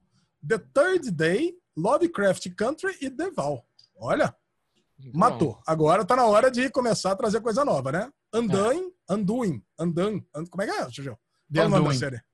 The Undoing estreia. O Xixão falou que estreia semana passada, mas não, na verdade, vai é. estrear nesse domingo. Sabe o que acontece? Ah, eu recebi da HBO o primeiro episódio. Na verdade, não. Na verdade, não recebi. Não, recebi, recebi o convite, mas é, é um screener diferente. Não tinha visto isso ainda. Eles iam fazer um negócio que você precisava estar tá online em determinado horário para assistir. Eles não iam te mandar para você assistir no, no, horário que você pudesse assistir. Aí eu falei, não posso nesse horário. Aí eu perdi. Perdi para eu assistir ah. antecipado de Anduin. HBO, melhore, viu? Melhore. Nós já estamos em 2020, ah, estamos em 2020 e isso não é coisa que se faça com influencers do calibre de Michel Arouca, comentarista do Oscar. Tá? Tem nada a ver, nada a ver isso aí. HBO, por só, favor. Eu só, eu só, não podia no horário, só isso. Eles fazem não, o que eles Por favor, HBO, melhore. Não. Domingo, Michel manda. Ô, oh, eu pedi pra HBO colocar vocês aí no cadastro de influenciador, vê se tá. Eu abriu pra vocês, o Bubu vai lá. Nossa! Abriu! Caralho, viu? Pior, melhor história. Cara, e por fim, uma grande estreia da Amazon Prime Video. Finalmente entraram as seis temporadas de The Americans. Cara, eu tava Caralho, esperando por muito isso. muito feliz, cara. Porra, a sétima, né? Foi até sim. a sétima, né? Não, até a sexta. Ah, tá sexta. Só seis temporadas, seis. tem tudo, cara. E eu Puta, tô no episódio. Bom, eu tô no quarto episódio da primeira temporada, assisti o quinto, cara. Pô, vamos lá, Você vamos, tá na vamos primeira ainda? nesse The Americans. Tô na primeira. Porra, cara, eu acho que eu tô na terceira ou quarta. Eu, eu, eu vou maratonar, eu vou ver. Tem história, tem história com o screener de Amazon Prime Video essa semana também, né? Eles mandaram e-mail. Michel, ah, tá aqui o embargo para a primeira temporada de, de Utopia. Falei, gente, obrigado, não precisa, já vi. ah! Cara, eu, essa sim eu ia fazer que nem o boné do Bubu e o Fernando Alonso, enfia no cu. Cara, essa sim, cara. Que essa isso, Ale. Ah, o pessoal tá assim, sendo educado, não é tá culpa educado. da pessoa, não é culpa é. da pessoa que tá vindo e fala, Michel, enfia tá no bom, cu. Desculpa, desculpa. É, ah, mas aí, aí, aí, eles, me, eles me mandaram também a, a, primeira temporada inteira do Truth Seeker, aquela nova série lá do Nick Frost e do, Essa sim. Simon Pegg. O primeiro episódio, ó, eu não posso falar nada, porque eu tô sobre embargo, mas vou fazer uma reação facial do primeiro episódio de Truth Seeker. Ah. Mas eu vi só ah, primeiro. Você já, Quer dizer nada. Você já tava é. com ranço. Você tava com ranço dessa série, vai, Xixão. Você já tava com uma não, vontade. Eu, eu não tava com uma vontade. Eu falei, o trailer é uma bosta. O trailer me parece uma bosta. E eu tinha esquecido que eu falei isso do trailer. Você me lembrou agora. E quando eu fui ver o primeiro episódio, eu fui bem empolgado, porque eu adoro o Simon Pegg, gosto do Nick Frost. Conheci o Nick Frost pessoalmente quando eu fui lá no Into the Badlands. Conversei com hum. ele. Puta gordinho, gente boa. Olha aí. É. Cara, muito bom. E para terminar, a Amazon Prime Video trouxe o sensacional, o indescritível primeiro episódio de Game dos Clones. Porra! Cara, você assistiu? Vocês. Cara, não fala nada. Nós vamos falar no Daily Real. A Bobo assistiu? Não... Vamos falar no Daily Real. Tá bom. Nossa Senhora. vamos lá. E agora vamos ver o que, que a galera do Derivado Cast, o que, que a audiência disse, votou e disse que vale a pena assinar essa semana. Vocês têm algum palpite? HBO. 58% HBO. HBO, 65%. 65. HBO, 70% acha Caramba, que vale a pena empenhar, empenhar a grana. É o mais vale caro mesmo. e que a galera acha que vale a pena empenhar Cara, a grana. É engraçado, vale né? É leva boa, né? Eles estão numa leva muito boa. Muito boa. Não, mas é engraçado que é o que é o mais caro, é o que bota menos conteúdo e é o que a galera acha que vale mais a pena. Tá vendo? e, a gente, e a gente ainda nem assistiu o We Are Who We Are, que estão falando bem também. A gente tem que retomar o We Are Who We Are. Ah, o Bubu vai sim.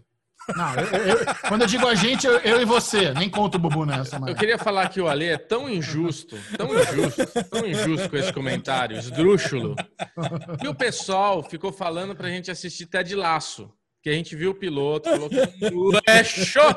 E falaram, gente, vocês, não, vocês, têm que assistir, é muito boa. Bubu, o que que fez? Fui lá assistir. Tô no quinto episódio, tá? Olha Maratonei até Olha o quinto aí. episódio. E posso afirmar com todas as palavras, o pessoal que veio pedir para a gente comentar aqui, eu afirmo, Ted Laço é uma bosta, tá? pra gente ver. É uma merda de série, é muito ruim, Cara. é muito besta, é muito boba. Eu não dou uma risada, é chato pra caralho. Não perca seu tempo de lá, se você quer. Eu vou. Que eu discordo eu... muito de você. Eu não vi nenhum episódio ainda. Eu vou assistir essa semana só para contrariar vocês na semana não, que vem. Não, assiste. Eu quero. Eu acho, eu acho que existe a possibilidade do Michel gostar. Porque tem um humor meio bobo que talvez você goste, Michel. Você tem um humor meio bobo, assim, às vezes. Você gosta de umas coisas meio bobeira. Eu gosto de humor, mas... eu gosto de humor bobo. É humor bobo. Cara, eu não consigo dar uma risada, velho, com o Ted Lasso. É ah, o lance. Eu gosto do Seducos. Eu gosto muito dos Seducos lá. Não, não, eu conversei sobre Ted Lasso com algumas pessoas. Eu não assisti é. ainda, não assisti do segundo em diante, mas diz que ele, ele deixa de ser aquele humor bobo do primeiro episódio e passa a ser uma dramédia. Esse que é o ponto. É ruim, Ale, é ruim. O time de futebol é bobo, as imagens são bobas, as piadas são bobas. Aquele Ted lá dá, um, dá uma raiva daquele tão bobão, sabe? Ai, nossa, é chato. Tem nada de dramédia, é chato pra caralho. E até o quinto episódio, velho, não melhora absolutamente nada. Meia hora? É? Quanto tempo é? Meia é, hora. Meia horinha. Assiste, assiste, quero saber a tua opinião semana que vem. Tá e todos bom. que amam e estão putos comigo agora, vamos ver o que o Michel vai achar semana que vem. Quem sabe ele faz uma massagem no ego de vocês. Bom, vamos lá. Então, HBO Go teve 70%, agora Netflix 59% só. Achei pouco, porque a semana foi bem boa. Voltou até Star Trek Discovery. Achei, achei Voltou pouco. Star Trek, a melhor série, na opinião da Lê. Ninguém vê Discovery, Ale. É. Ah, caraca, tristeza, cara. Agora, é, Amazon Prime Video, 43%, subiu bastante. Globoplay, 35%, subiu bastante também. Agora aquela desgraceira, né? Apple Plus com 8%, Stars Place com 5%. Oh, mas peraí, essa, essa, como é que funciona essa conta aí que tem 70, 40, 30, 30? Não, é que é de 0 a 100 para cada um deles, entendeu? Ah, vale a pena tá, ou não? Sim tá, ou não? É para cada um. Tá bom. É. Não é, é isso aí. Essa foi a guerra das streamings. Não, mas na, na, verdade eu ia fazer um corte, né? Porque esse era o momento do merdalhão da semana. Só que a gente já, já descascou o merdalhão da semana. Precisa falar de novo?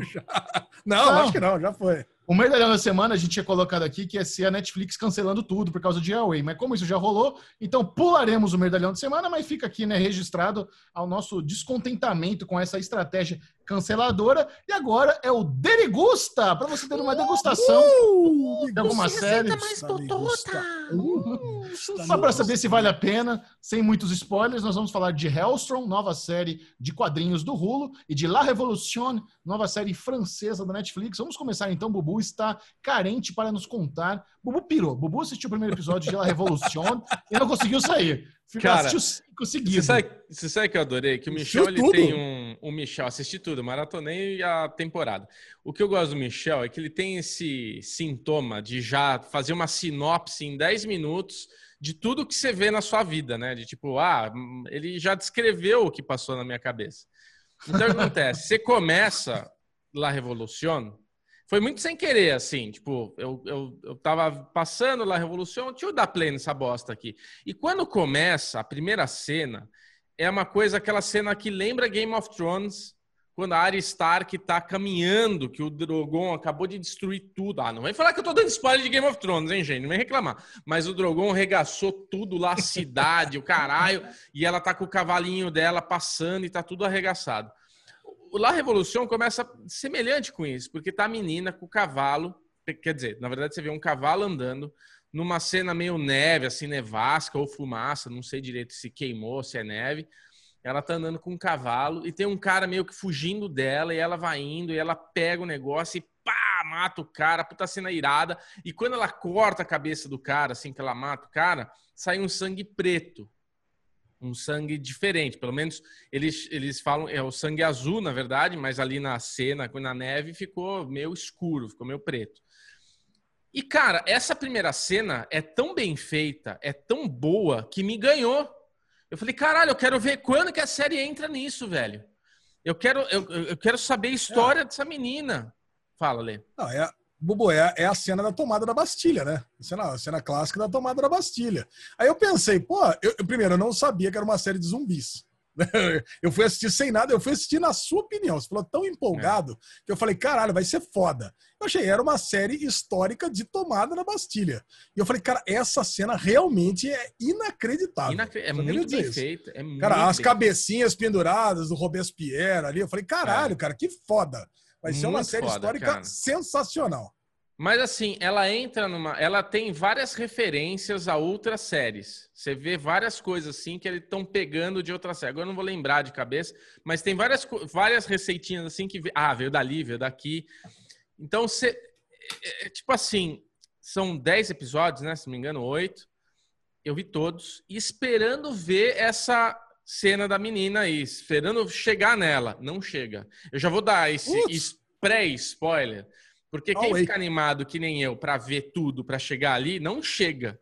Por isso, Netflix, se você não renovar, isso que eu tava falando lá atrás, que eu ia falar aqui, se a Netflix não renova para a segunda temporada La Revolution, vai ser uma frustração tão grande, porque eu quero ver a cena que mostrou no que me ganhou, tá ligado? Me ganhou essa cena. Eu falei, porra, eu quero ver e ela, assim, ela tem altos e baixos, porque ela tem um momento crepúsculo, porque esses, esses mortos-vivos, eles são meio vampiros, são meio zumbis, são meio imortais, porque eles, assim, não é que ele é mordido e é infectado. Não, tem que injetar o sangue no, no parceiro para ele virar o, o, sangue azul.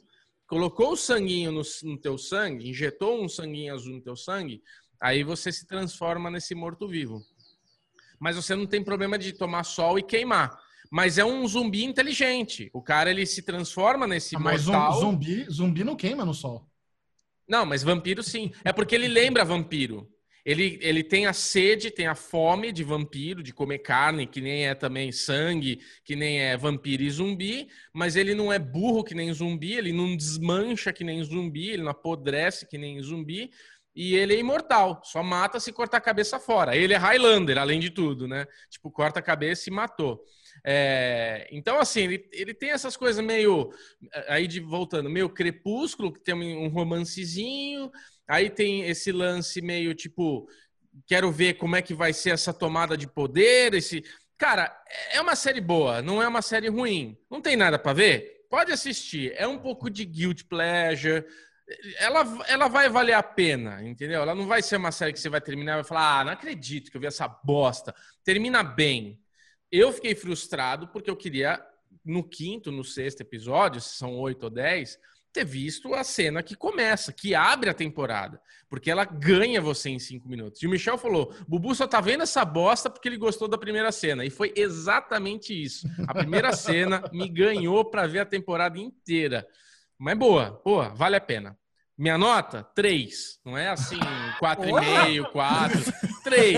Mas é legal, dá pra ver. Vamos lá. Vamos, ver. Analis vamos analisar a crítica de Bruno Clemente. É uma série Vai. boa, vale a pena, mas ele terminou frustrado e deu nota 3 de 5. Ou seja, é uma merda. É uma bosta essa série. Porque assim, é, essa primeira cena realmente é muito boa. Muito. O trailer é bom. O trailer é série, série é bem feita. Aí quando você dá play e vê lá o, o, cavalo, cara, aquele cavalo todo cheio de sangue, mas nem no coração valente tinha um cavalo tão cheio de sangue quanto Sim. o cavalo da primeira cena, andando slow motion na neve, ela atirando no cara, o cara cai, ela corta, aquilo lá é muito foda. Aquela, é. Realmente essa primeira cena é, é, brilhante. Mas logo no primeiro episódio, no primeiro episódio, depois disso, é 50 minutos de sono, velho. É 50 minutos. É. Tanto que eu não, eu não consegui nem passar do primeiro, porque o primeiro me deu muito sono. E eu, eu, eu nem, assim, eu tava em dúvida se era série de zumbi. Eles deixam claro que tem zumbi, né? Tanto quanto sangue preto. Aí tem o cara lá que tá com as veias tudo azul também no barquinho. Então dá pra, dá entender que. As... Mas eu fiquei, eu fiquei pensando, será que é um balão? Será que que eles querem que a gente pense que é zumbi, mas não é, e no final de contas tem zumbi mesmo, é isso, né?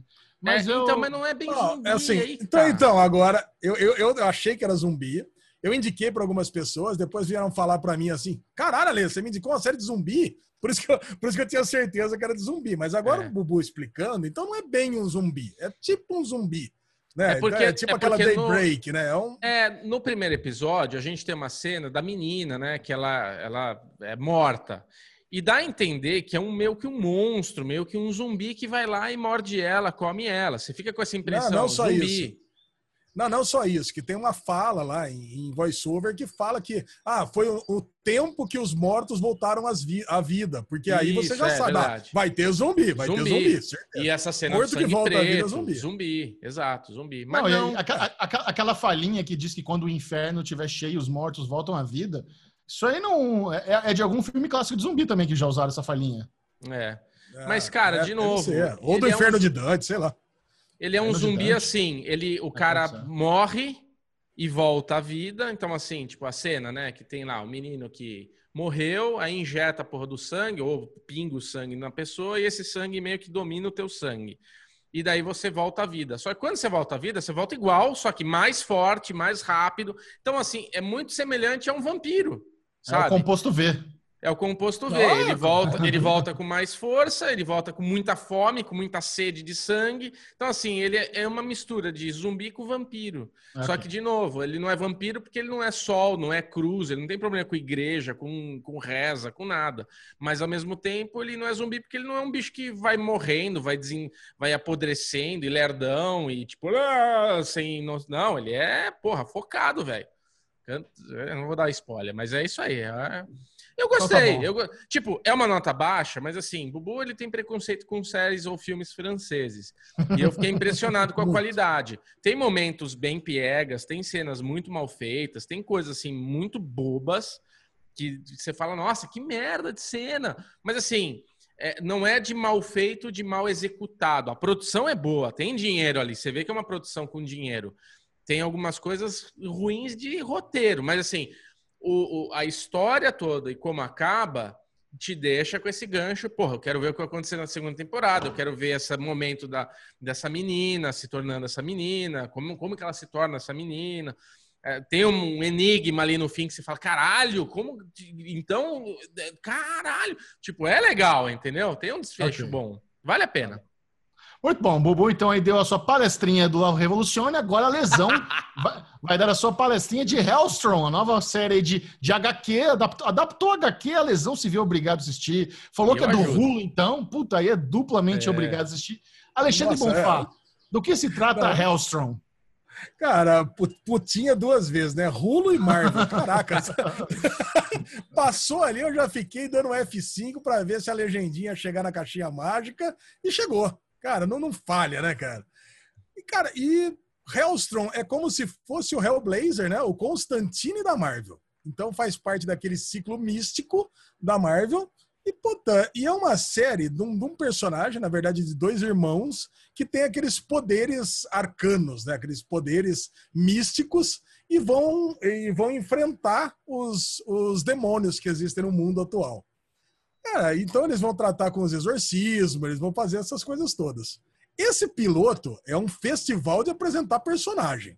Cara, Sim. você, para quem não conhece nada, na verdade eu não conhecia Helson, nunca tinha lido nada, só tinha lido é, um artigo sobre o personagem, que era que, que fazia parte do universo do motoqueiro fantasma, dessa galera toda.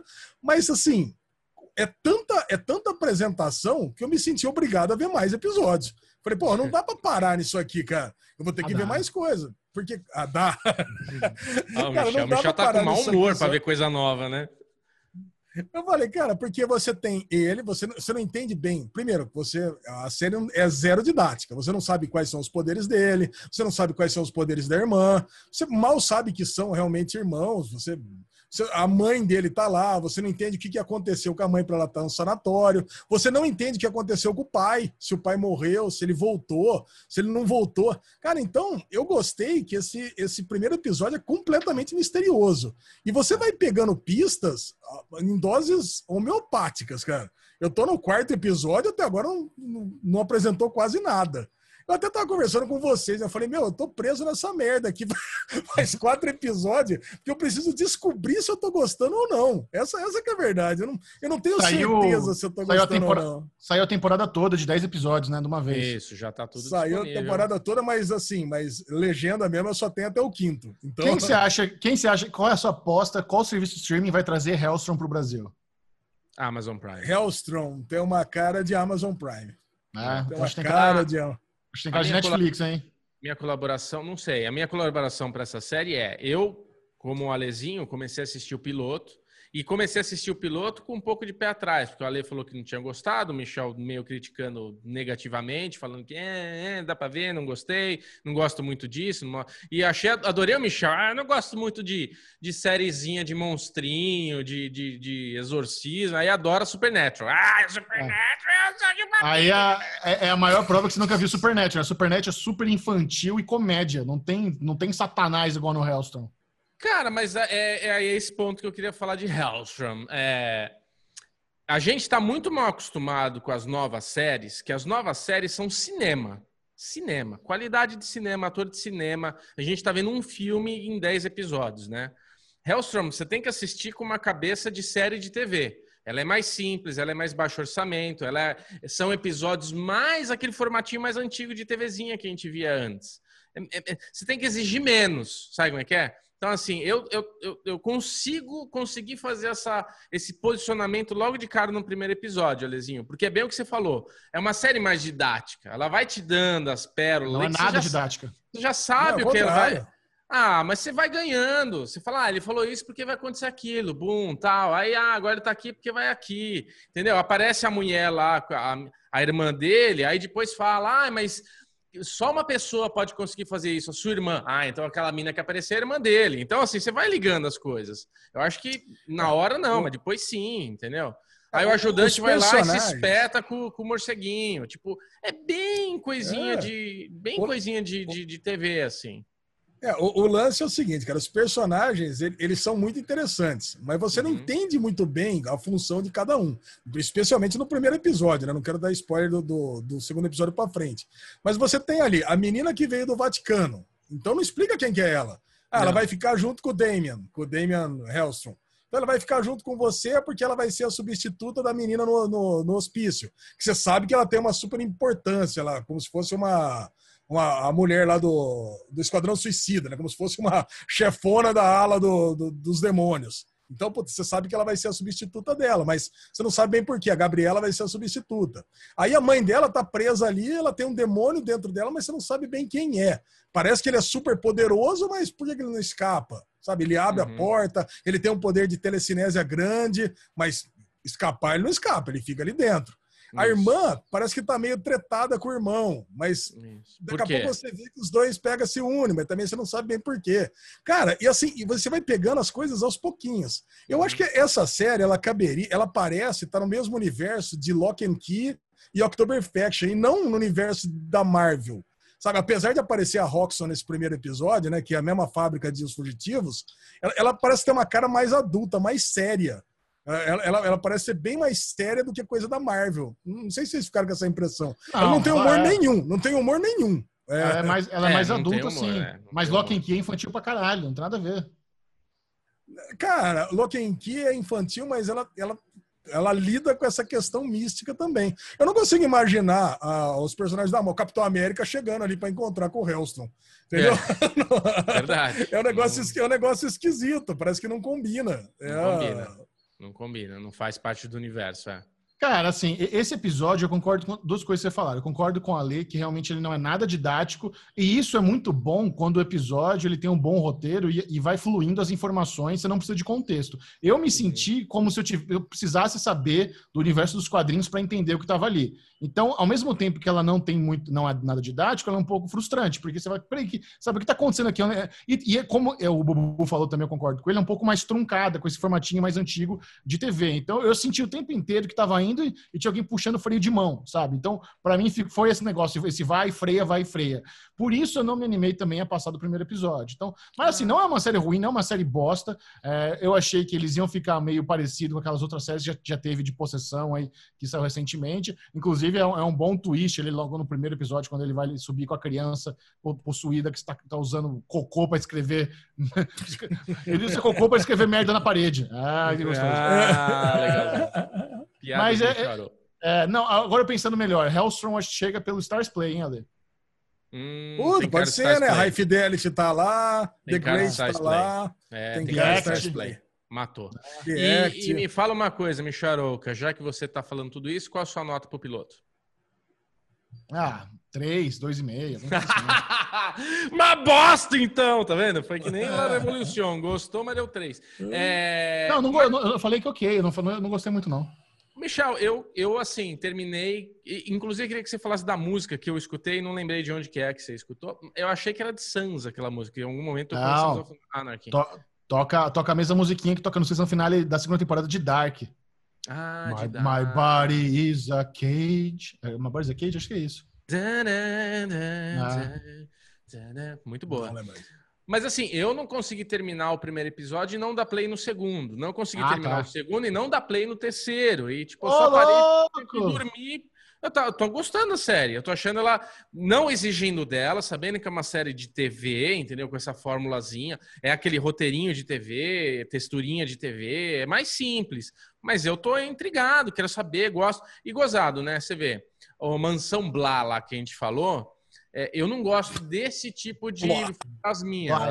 É, eu sei, é que eu falo blá porque é blá. É. Vai, Mansão Blá. A mansão ela não me pegou, tal. O, primeira temporada me deu medo pra cacete. Esse daí é um tipo de treta de fantasma, de monstro, de diabo que zero medo, porque não é um negócio é. que você, você consegue. Uh, ai, que susto! Não, é bobinho, é tipo Supernatural. Sim, não dá medo. Não, Hellstrom não dá medo, não. Se bem que tem um momento que a mulher começa, começa a andar na parede ali, vai, puta merda, vai dar ruim agora. Mas não...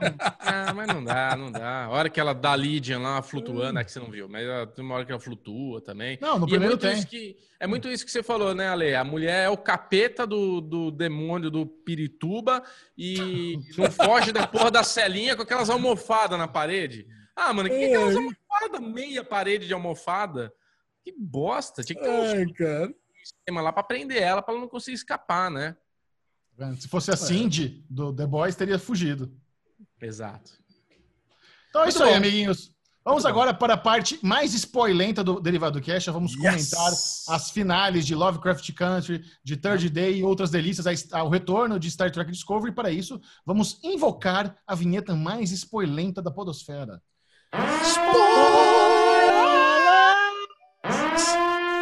queria abrir, eu queria abrir antes de você falar de Alexandre Monfá. Talvez você ia falar a mesma coisa que eu, porque a gente está sintonizado. Porque o que tem acontecido com o nosso o nosso derivado cast é isso. Michel Arouca e Bubu Clemente está na mesma. Estamos indo para o mesmo lugar. A gente sai do ponto A e para o ponto B. A lesão está naquela contramão, indo do B para o A.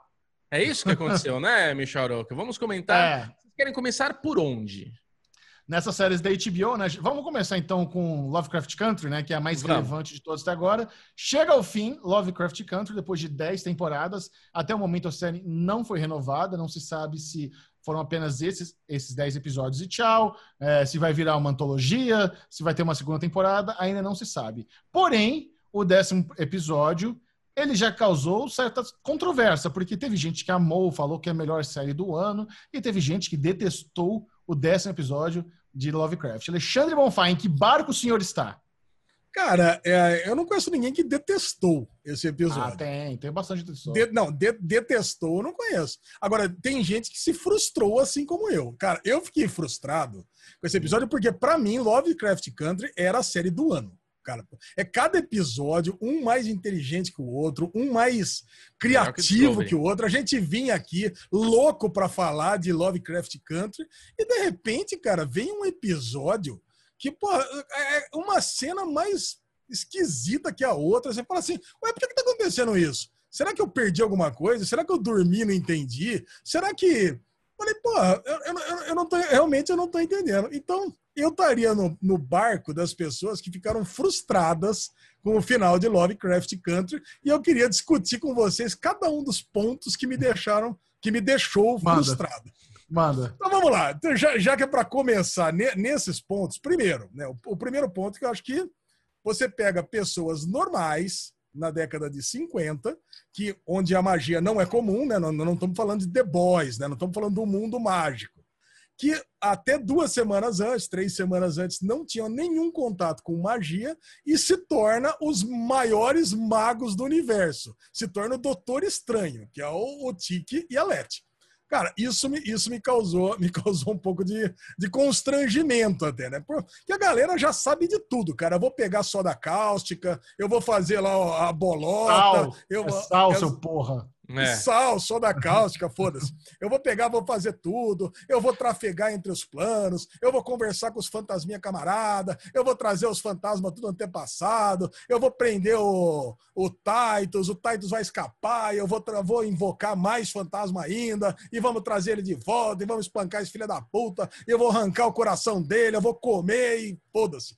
Cara, então eu acho, cara, que houve um salto um salto para transformar pessoas comuns em magos supremos muito grande, cara. Eu acho que como assim... diria, como diria o Michel Arouca, vamos lá então. Vamos lá. Vamos, vamos falar vamos desse você.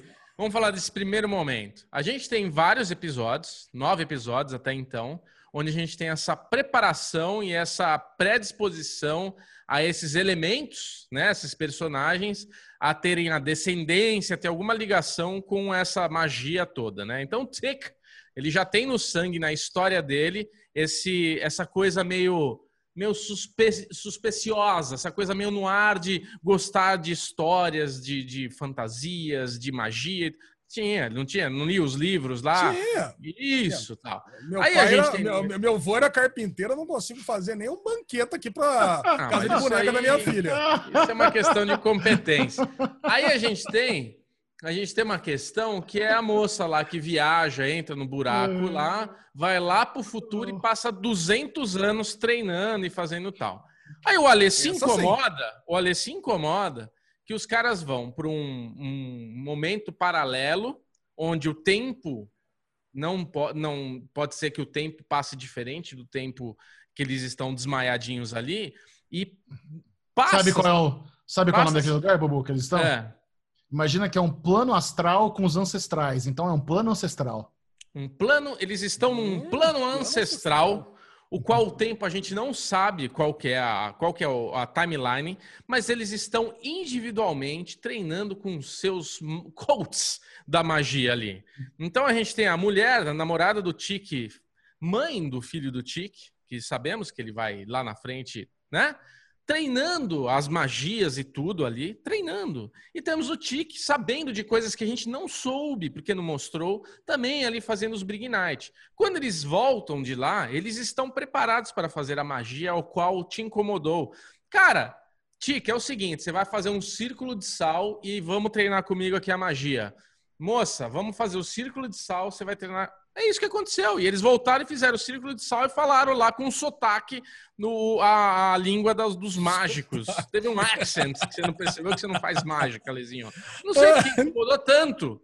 Não sei porque incomodou tanto. Você se incomodou não, tanto ó, assim, Michel? Beleza. Não, eu, eu, eu, me incomodei também. Eu, eu, igual o Alezinho, eu achei muito bizarro eles, eles é, faz, fazer encantamentos de cor, saber desenhar os símbolos de cor, sem nenhuma instrução. Eu achei tá. isso bizarro. Porém, eu gosto da sua explicação. Eu gosto de teoria. Eu gosto da teoria de que no plano ancestral o tempo não funciona como na Terra e pode ter sido meia sala de treinamento do Goku. Sabe? Ele ficou é. lá um dia e passou seis, seis, seis, anos treinando para virar Super Saiyajin. Então eu gosto dessa ideia do plano ancestral ter uma, uma forma do tempo. E a gente só não viu eles treinando, mas eu gosto disso. Mas realmente é, é meio puxado ali eles se tornarem tão bons é, na, nessa questão. Vamos lá, Lesão. Outro ponto que Vamos lá, vamos lá. Agora, agora, tem... agora eu quero dar o ponto do, do terceiro vai, ato vai. final. Tá Tá. Falando do terceiro ato final, cara, que é o que a gente queria ver, sabe? A gente tá aqui. A gente, a gente chegou a falar na semana passada que a gente queria um episódio de duas horas, porque tinha muita coisa para desenrolar. E aí eu me pego numa das cenas mais legais do episódio, que a galera cantando no carro. Tá gostando daquela cena, bacana. Agora eu gosto um pouquinho menos, que eu sei que a Cristina tava no corpo da, da Ruby. Porra, aí você fala, caralho, filha da puta, cara, era ela cantando ali junto, né? Mas, cara, mas tudo bem, mas eu dei a pausa, cara, e esse momento era 42 minutos. O episódio teve 59. Quer dizer, eu falei, caralho, falta tudo para acontecer ainda. E a galera tá aqui, não aconteceu nada nesse episódio. Pô, então vai. Então, dali para frente, vamos, vamos tudo que aconteceu, dali para frente. A galera vai, a, a Leti descobre que a Ruby é a Cristina. A Cristina empurra a Leti e mata a Leti, porque não tem como sobreviver. Né? Só aquela queda, ela morreu. Ela não tinha mais o, o feitiço nesse momento. Ela não tinha. Então, ela morreu. Não tem ressurreição. Ela foi embora. Então, um dos pontos é por que, que ela por que, que, ela, por que, que ela ressuscitou depois. O segundo ponto que me incomodou. A menina Di, ela tinha que ter alguma importância nesse, nesse episódio. Não, calma, vamos por um. De... Vamos por então, vamos lá, esse ponto, esse ponto. Então, vamos lá, discutir esse ponto. Esse que você falou, eu também. Quando ela cai e morre, do nada aparece a marca de Caim de novo nela, eu fiquei, caralho, mas que porra é essa? Porque assim, aquela marca, ela também regenera. Então vamos supor que ela não morreu instantaneamente, ela estava ali desfalecendo, com os órgãos tudo fodido, com traumatismo craniano. Hora que a se, a, se a marca voltou nela, regenera a marca. Aí, além de regenerar, agora ela está invulnerável. Na, na, review da Vera Tocantins no, Série, no Série Maníacos, ela presumiu que foi a própria Cristina que restaurou a marca, porque ela prometeu para Ruby que iria poupar a Leti. Só, não, só que não mostrou isso, não mostrou a Cristina restaurando a marca. Mas isso foi, foi o que ela ah. presumiu. E para mim fez sentido. Eu falei, ah, fez beleza, sentido.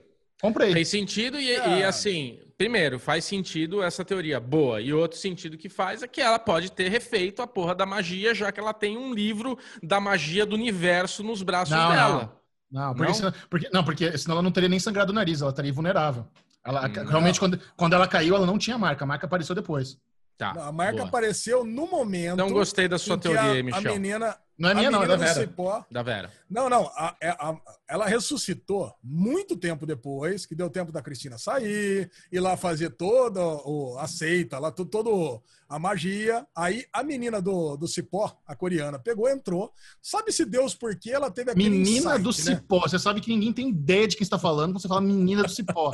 Não dá para saber que você está falando da, da, da, raposa da, das 10 caudas. A raposa. A Raposa é, das Dez Caldas, ela, um, em determinado momento, ela falou: vou salvar o dia, entrando no monstro de Lost lá na fumaçona que tá indo pra lua, vou tirar o meu cipó e vou unir o Tique, que já estava morto, com a, com a Cristina. Porque assim ela vai perder a imortalidade. Cara, eu fico pensando o quanto ácido tem que estar tá tomando ela para ter essa ideia nesse momento. Porque, então, o, de onde que veio essa ideia? Bubu, de onde que veio essa ideia? Isso, ela não, não pasmou ali, ela não teve um momento a e falou, é isso. Ela, na verdade, estava predestinada a isso. E quando ela foi naquela na curandeira lá, naquela coreana que ela foi, que fez a magia e tudo, ela lembrou do que foi falado para ela que era, tipo, aquela mulher falou que aquilo ia acontecer. Ela viu como a uhum. morte do Tiki ia ser. Ela, tipo, ela uniu os pontos, ligou os pontos na hora que precisava. Ah, esse... Ela estava predestinada àquele momento. Nessa foi a escolhezão, ficou ruim. Essa ficou ruim. Essa aí eu. A... Mas peraí. Beleza. A gente, está a gente tá se antecipando aqui nas coisas, porque o Ale, ele tá... Não, não vamos tá nessa. Tá... Não, não é que vamos não, nessa. Não, não, deixa eu continuar. Você não, não, falou que até o momento que estão cantando no carro, não aconteceu nada. Só que até é, o momento que é absurdo, Bubu, carro, deixa eu continuar. Aconteceu não volta tudo, mas você já passou. Você já passou, você ignorou. um pouquinho, Bubu. Quando continua, continua com a argumentação sua, por que foi bom a raposa ter unido os dois. Não, eu já falei, eu já falei qual é. Os dois têm o então, mesmo tá sangue. A raposa tem Chechel... os... Ela tem uns troços. E ela teve. Os dois a... têm o mesmo sangue? Os dois não têm o mesmo sangue. Eles são primos, né? São relativos. Cristina Quem é primo?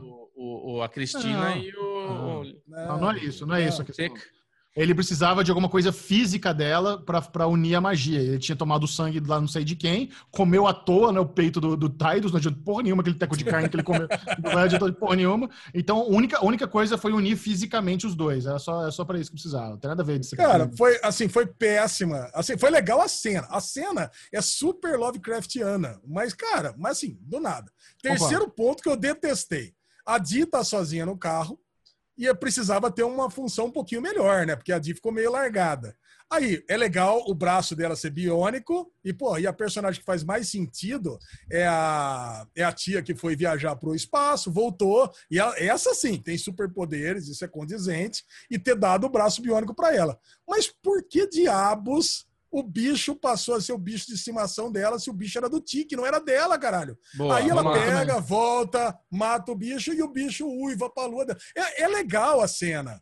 Cara, mas é tudo muito conveniente, cara. Esse cara, mas no primeiro ou segundo episódio a gente tem a cena com os vampiros, que, são, que é os cachorrão lá. Eles chamam de vampiros, certo? É isso, né? Certo. Lembra que tem uns vampirão e tem a moça que agora tá em coma, que virou o corpo da outra lá? Lembra que ela Sim. tinha um apito e ela assoviava e os cachorrinhos voltavam tudo correndo? Os vampiros eram Sim. da Cristina. Aquele vampiro que está lutando com o vampiro do Tic, o vampiro negro e o vampiro branco, é a Cristina contra o Tic. E o Tic mostrou o vampiro para a sobrinha dele lá e ele conheceu e autorizou. Do mesmo jeito que a outra Nossa. tem um apitinho do mal lá que adestra Nossa. os vampiros, o Tiki passou a, a, a confiança para ela. Na sua cabeça, né? Porque nada disso, nada disso mostrou. Bubu, Como não? A gente cachorro... tem Bubu. os vampiros. Vocês não lembram que tem uns vampirinhos e a moça tem um apitinho lá que ela apita e chama e guarda e fica lá num lugar, como se fosse cachorro? Por que, que ela dela, pode Bubu. ter os cachorros adestrados dela e o Tic não pode ter o vampiro é, dele que passa para a sobrinha dele? Ah, Bubu, por quê? Eu quero saber por que não. São... Não, quero Cara, a explicação Bubu, por que não. Porque, um pode ser adestrado eles. e o outro não. Por que Cara, não? Porque não é. Porque não é. Esse, esse monstro foi é? criado para o Tic. Em que momento que foi a, que a Di foi adestrado para ela? Mas os vampiros, os vampiros brancos que são lá da família da Cristina, são adestrados. Com o apitinho eles respondem. O do Tique é bonzinho, monstro... ele gosta da sobrinha, passou a mão na cara e ele gostou. Ah, é, o monstrão, ele cresceu. Tem cachorro que morre e tem cachorro que é bonzinho. Tem cachorro que você manda atacar e tem cachorro que você manda sentar, ué, cara, que eu posso fazer. O, o cachorro é um dele é- monstro, é... é... O, o, o, o, monstro é o monstro, ele foi criado para proteger o Tique. Ele é um feitiço de proteção. Isso. O Tique, não a sobrinha. Aí o Tique falou assim: Mon, você me protege, protege ela. Ele que ah, manda, ele mas... tem o comando. Ele tem um comando, ele é tá dono do, do, vampiro. Ele tem um Cara, comando sobre o eu vampiro. Tenho, eu tenho um cachorro São Bernardo aqui que me adora. Ele atacou meu sobrinho semana passada. Cara, Isso. não dá, cara. Não é, não é uma coisa, não é uma coisa que leva. Eu tinha um Rottweiler que, que nem, nunca mordeu ninguém. Ou, que, ou, como diz, ou que nem diz o Chechel, cara. Você tem que presumir que muitas coisas foram aconteceram. então, problema. no final das contas, é o seguinte: é um episódio onde muitas coisas você tem que aceitar para gostar de cenas legais. É isso. Agora, não é, não é que eu detestei o episódio. Eu gostei, mas é de longe o pior episódio da temporada. Vocês concordam comigo? Não. Talvez seja o meu menos favorito, sim, eu concordo. Eu acho que é, a temporada inteira é muito favorito, boa. Mas não é o pior. Tem, tem várias, é, vários episódios temáticos muito caprichados. Porra! O Lovecraft ele tem um carinho pelos personagens secundários que eu não via há muito tempo em nenhuma série. Então, sabe, você tem um episódio temático para secundário, dá uma esquecida nos protagonistas, isso é muito difícil de ser feito e fazer bem feito. Você, assim, cara, você se importa com a Dee, você se importa com a Ruby, você se importa com a Hippolyta, sabe? É muito louco como eles conseguiram Porra! criar essa. Quando a gente descobre que a Ruby morreu, você fala, caralho, que merda, que pena. Se bem que, né, não tem corpo, não tem morte, mas falou que Ruby morreu. Mas eu, eu, concordo. Esse episódio teve algumas falhas, teve algumas conveniências. Eu, eu, eu também concordo com a Lê. Não tem porquê o monstrão lá tá, tá, tá servindo a, a Dee, mas o, o, braço mecânico é muito legal. Então, assim, eu acho que no geral, a, a série pode ser considerada assim, uma das melhores de 2020. Mesmo ah, eu com, gosto. Mesmo, eu mesmo com, esses, com esse season finale aí, que com um, pouco, com um pouco de falha, eu acho que o trabalho da Misha Green, porque isso, isso é importante ressaltar, a série foi muito vendida como produzida por Jordan Peele e J.J. Abrams, mas a mente criativa por trás, a, pessoa, a showrunner, a chefona da série, é uma mulher chamada Misha Green, e, e ela é muito boa, sabe? O, o que ela fez nessa série a liberdade criativa que ela teve, a, a, as inovações que eles fizeram, a, as maluquices de misturar diferentes gêneros, é, fazer pegar sci-fi, terror, fazer umas coisas com muito gore, com muito exagerado, muito sangue. Cara, é complicado pra caralho você fazer, você ressignificar Porra. a obra do H.P. Lovecraft, um, um, autor abertamente racista. Não é segredo que o cara é racista, a gente tá expondo ele hoje. O cara era racista abertamente. Então, você pegar isso, baseado no livro do Matt Ruff, sabe? E inverter. Ele, ele ressignificou a HBO pegar esse livro e fazer a série é muito foda, sabe? Tudo, o, o conjunto da obra é muito, muito maravilhoso. E no final, você ter essa coisa de a mágica agora pertence a gente, não mais a vocês brancos. Cara, assim, para mim, de novo, eu defendo o último episódio, eu gosto do último episódio, porque assim, a temporada inteira tem vários momentos que a gente tem que fingir que a gente entendeu. Tem o episódio de Indiana Jones. Por que, que eles atravessam um túnel e eles atravessam um país? Por que, que eles sabem que pulando a ponte tá tudo certo? Tem um monte de momentos assim que a gente tem que levar em consideração. Um monte. Agora, no último, tá incomodando aí o pessoal, que eu acho uma puta de uma frescura. A série, ela é assim. E se você pegar do começo ao fim, ela é muito boa. Ela não, não é uma série. É muito boa. Não terminou de uma maneira que eu falei, ah, tô muito insatisfeito, cara. Puta, que pena. É tipo eu tô satisfeito e quero muito que venha uma segunda temporada. Se acabar só do jeito que acabou, tá bom também, porque acho que pelo menos encerrou, a gente entendeu o que aconteceu. Agora a magia não deu certo a treta da Cristina, a magia permaneceu com o povo negro. Adorei como acabou. Se tiver uma segunda temporada, eu vou gostar também. Mas assim, para mim a, a série teve um começo, meio e fim feliz. Nota 4,5 para a temporada. Concordo. Nota 4,5. E eu fico pensando também nas possibilidades, né? Porque Lovecraft pode voltar para uma segunda temporada continuando a história da primeira, ou pode se tornar antologia. Eles podem contar uma outra história zerada, baseada nesse universo aí, podem trazer a galera do elenco de volta, porque uma coisa que não funciona, eu ficaria muito decepcionado se eles fizessem, é continuar com uma segunda temporada e trazer o Tique de volta à vida. Isso seria ridículo. O ator, é foda, o ator é foda, o personagem é bom, mas ele se sacrificou sabe? A gente tem que fazer valer o sacrifício do personagem. A partir é. do momento que você traz ele de volta, aí você anula tudo. Tudo que a gente aprendeu na primeira temporada. Tudo que a gente viu, a, essa jornada aí do herói, de um cara que tá a temporada inteira correndo da morte. Pro episódio final ele entender que ele precisa caminhar em direção do altar, porque se ele não sacrifica por algo importante, não tem propósito, não, aí você fudeu tudo. Então não pode ter tique na segunda temporada e funciona também como antologia. E digo mais, pode ser estratégico da HBO estar tá segurando uma renovação, porque eles viram como o Watchmen fez a rapa nas categorias de minissérie. Então, se eles não renovam até o M, até o M do ano que vem e entram nas categorias de minissérie, fudeu pra geral. Lovecraft é, ganha tudo também. Tudo. Então, pode ser estratégico. Pode, pode ser estratégico. Ser estratégico. É verdade. Cara, eu vou, é, eu, eu, vou dar. Eu dou nota 4,5 também, cara. Porque, puta, do episódio 1 ao 9, cara, era aquele deleite, aquela delícia. E apesar de eu estar implicado com esse season finale, com esse series finale, sei lá, cara, eu adorei a série. A cena da Cristina cortando os braços do Tiki. Nossa, porra, fudido, cara. Fudido. Eu nunca vi um negócio daquele, cara. Ela jorrando aquele sangue nela. Caralho, eu falei, nossa, morreu. Cara, nossa, não, quebra-nozes. Quebra quando, eu achei que a, quando eu achei que a Leti tinha morrido também, eu falei, nossa, esse aqui vai ser um episódio da minha vida. Porque, cara, até então, até a cena da, da magia exagerada, eu tava, eu tava implicadinho, mas ok. Mas quando eu pensei, porra, mataram a Leti, mataram o Tiki, Puta, mataram a mulher. A Ruby. No, mataram a Ruby. Falei, caralho, cara, vai ser o, o finale mais corajoso de todos os tempos. Falei, é. porra, vai ser muito foda. É que depois começou a descambar tudo, mas, cara, é muito foda. E o lance do. O Chechel falou tudo, cara. Se tiver uma segunda temporada com essa mesma galera, não pode trazer o Tique de volta. É. Porque isso condiz, inclusive, com o que eles falaram a temporada toda. Que ia ter o feitiço no, no nesse dia e o Tique ia morrer.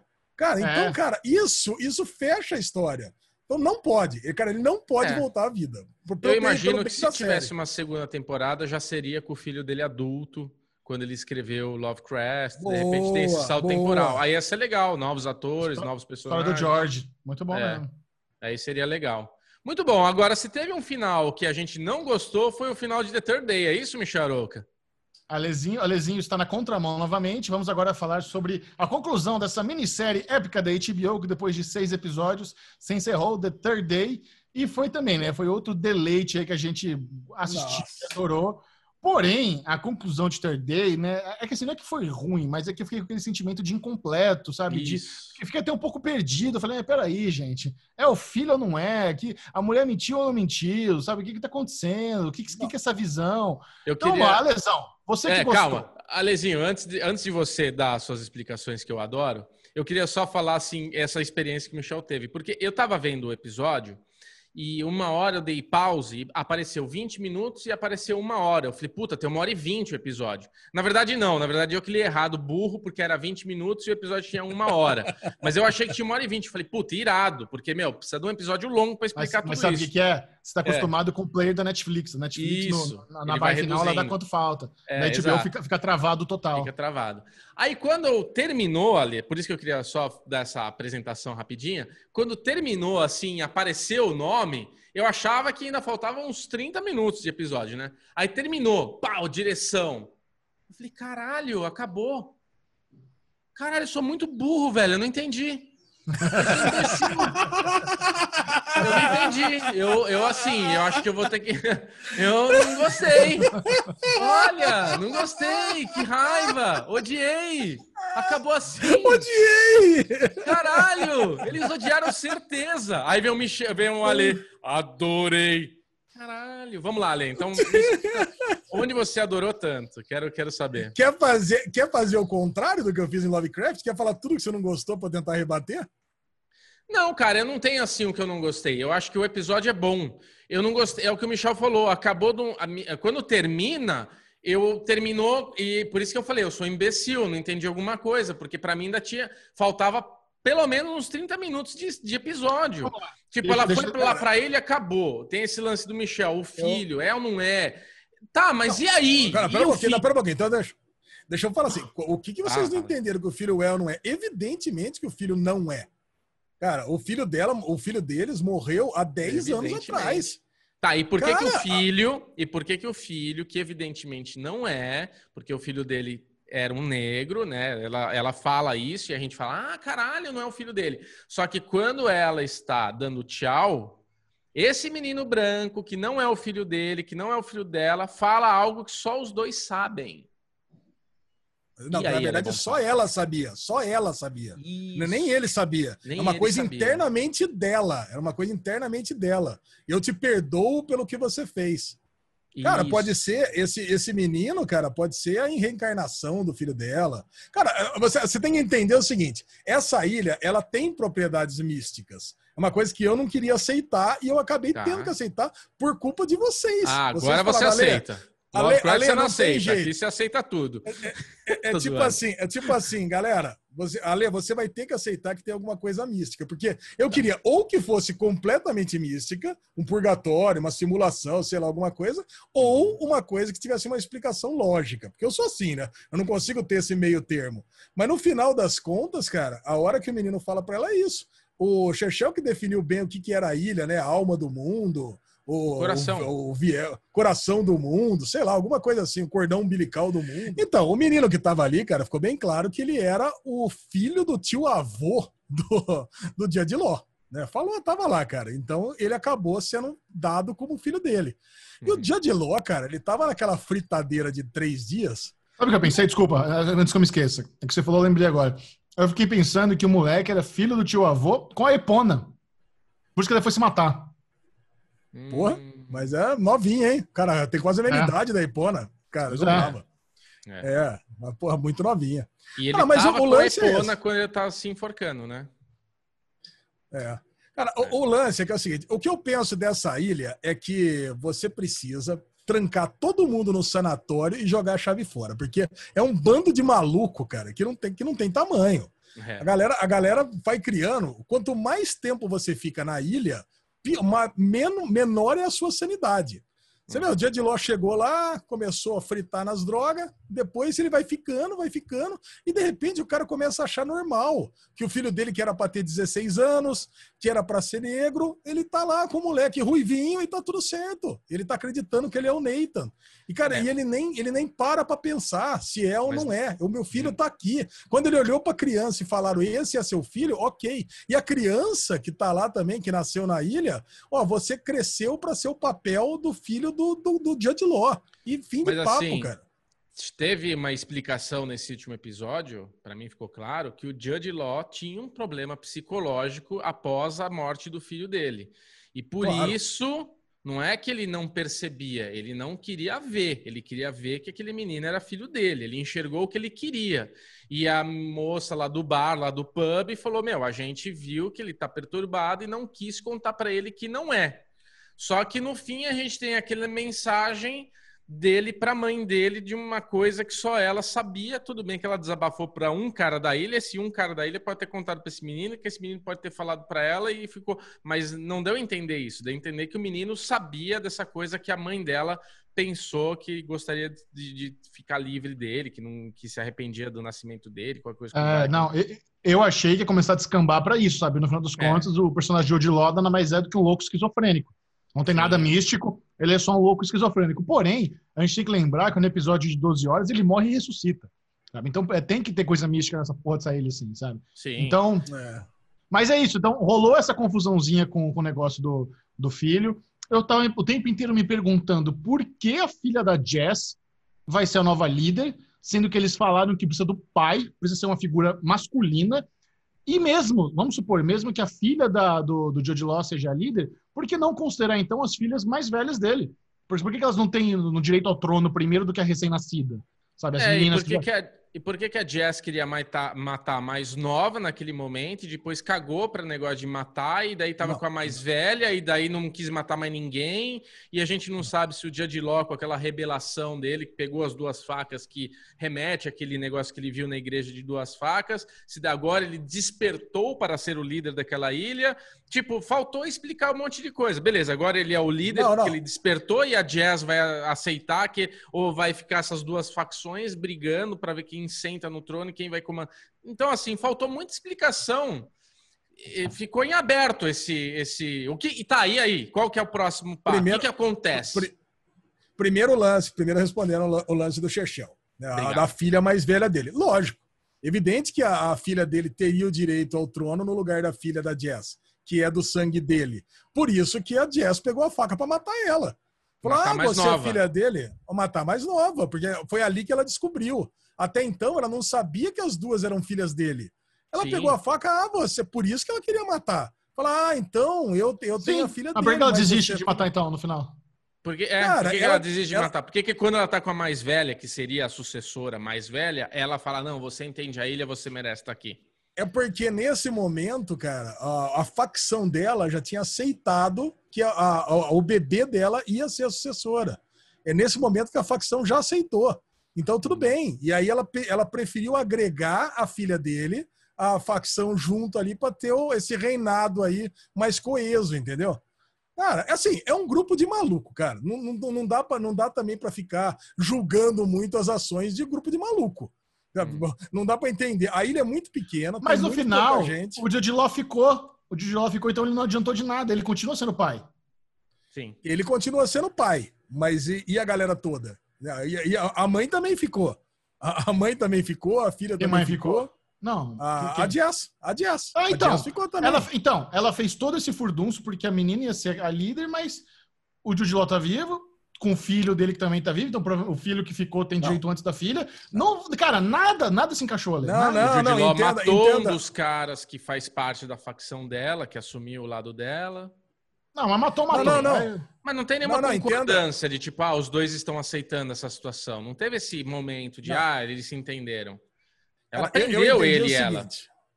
Não, eu entendi o seguinte: o primeiro, o primeiro arco, que é o arco do, do Dia de Ló, era para mostrar ele para confundir. É aquele arco lisérgico para mostrar para a gente confundir tudo, para mostrar que é uma série maluca, para acabar a gente não entendendo nada. E o segundo arco é completamente focado na personagem da Naomi Harris, da Naomi Harris que ela leva lá para ela conseguir é, se livrar daquele fardo que é ele ter roubado o dinheiro dela e levado até lá. E assim, e no final das contas, era para ser um arco didático. Eu acho que não precisava, para ser sincero. Que esse último episódio, cara, é extremamente expositivo. Cara, se, se alguém não estava entendendo o que estava acontecendo ainda, ele explica tudo. Até o dinheiro, o que, que aconteceu, o que ele pegou para fazer lá o, o, suborno e que ela, que, que ela tinha levado as crianças lá. Eu acho que não, não restou nenhuma dúvida. Assim, a única dúvida que eu tinha restado, que eu acho que pode ter ficado, é se ela morreu ou não.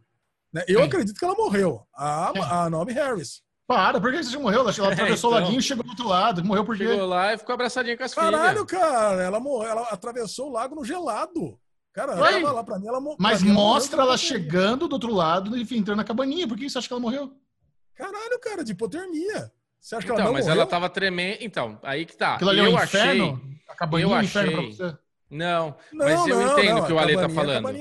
Eu achei que ela ia atravessar e naquele momento que mostra ela com hipotermia ali tremendo e as filhas abraçam ela, quando amanhece, eu falei, morreu. Hum, morreu. Agora as filhas é. vão acordar, fudeu, vão ter que voltar pra ilha, vão ter que fazer alguma coisa. E acabou!